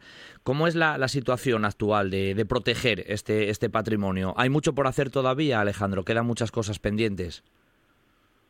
Sí, sí, eh, yo creo que estamos, estamos empezando, ¿no? Ahora, pues ese, esa labor de catalogación de inventarios es, fundamental para saber lo que tenemos entre manos, cuantificarlos y después hay que establecer prioridades, ¿no? Y, yo creo que la prioridad es intervenir en estos que estábamos comentando, ¿no? Eh, pues San Martín de todo el Barco, Tudela, Alesga, Alba, pues los, el ramillete de grandes castillos asturianos y bueno, pues crear una ruta, hacerlos accesibles, yo creo que tienen un potencial tremendo, pero no podemos esperar mucho más porque si no, bueno, pues el ejemplo de esas ruinas y colapsos lo tenemos ahí, ¿no? Entonces, bueno, pues esperemos que en los próximos años pues se produzca esta investigación y, y protección de ellas. Bueno, pues este, este recorrido, ¿no? Casi ruta radiofónica que hemos hecho por esos castillos, sí, sí, castillos de, de Asturias, pues nos la ha traído siempre eh, con lujo de detalles y con maestría Alejandro García Álvarez Busto, es siempre profesor de la universidad y arqueólogo,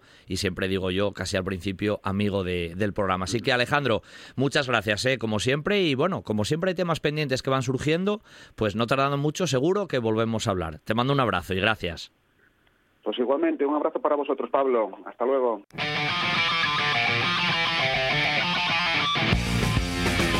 Un buen día para viajar con Pablo Vázquez.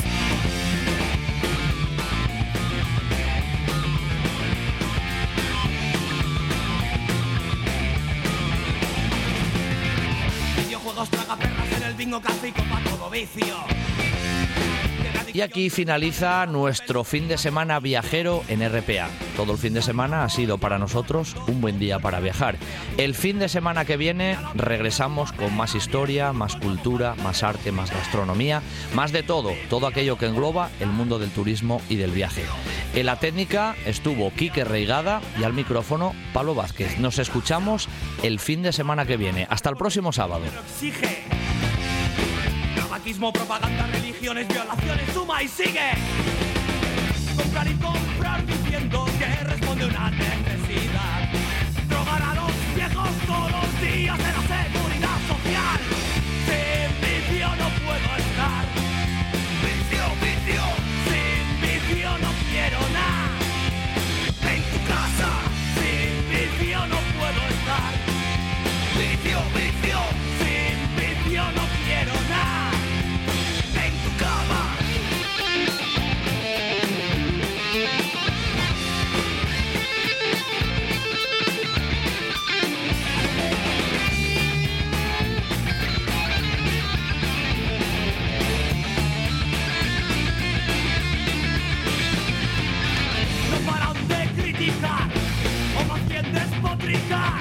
La juventud busca supervisión con tanto.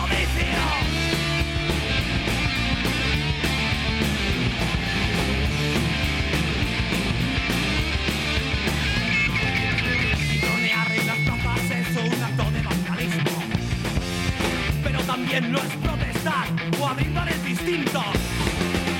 Fumar hierba ilegal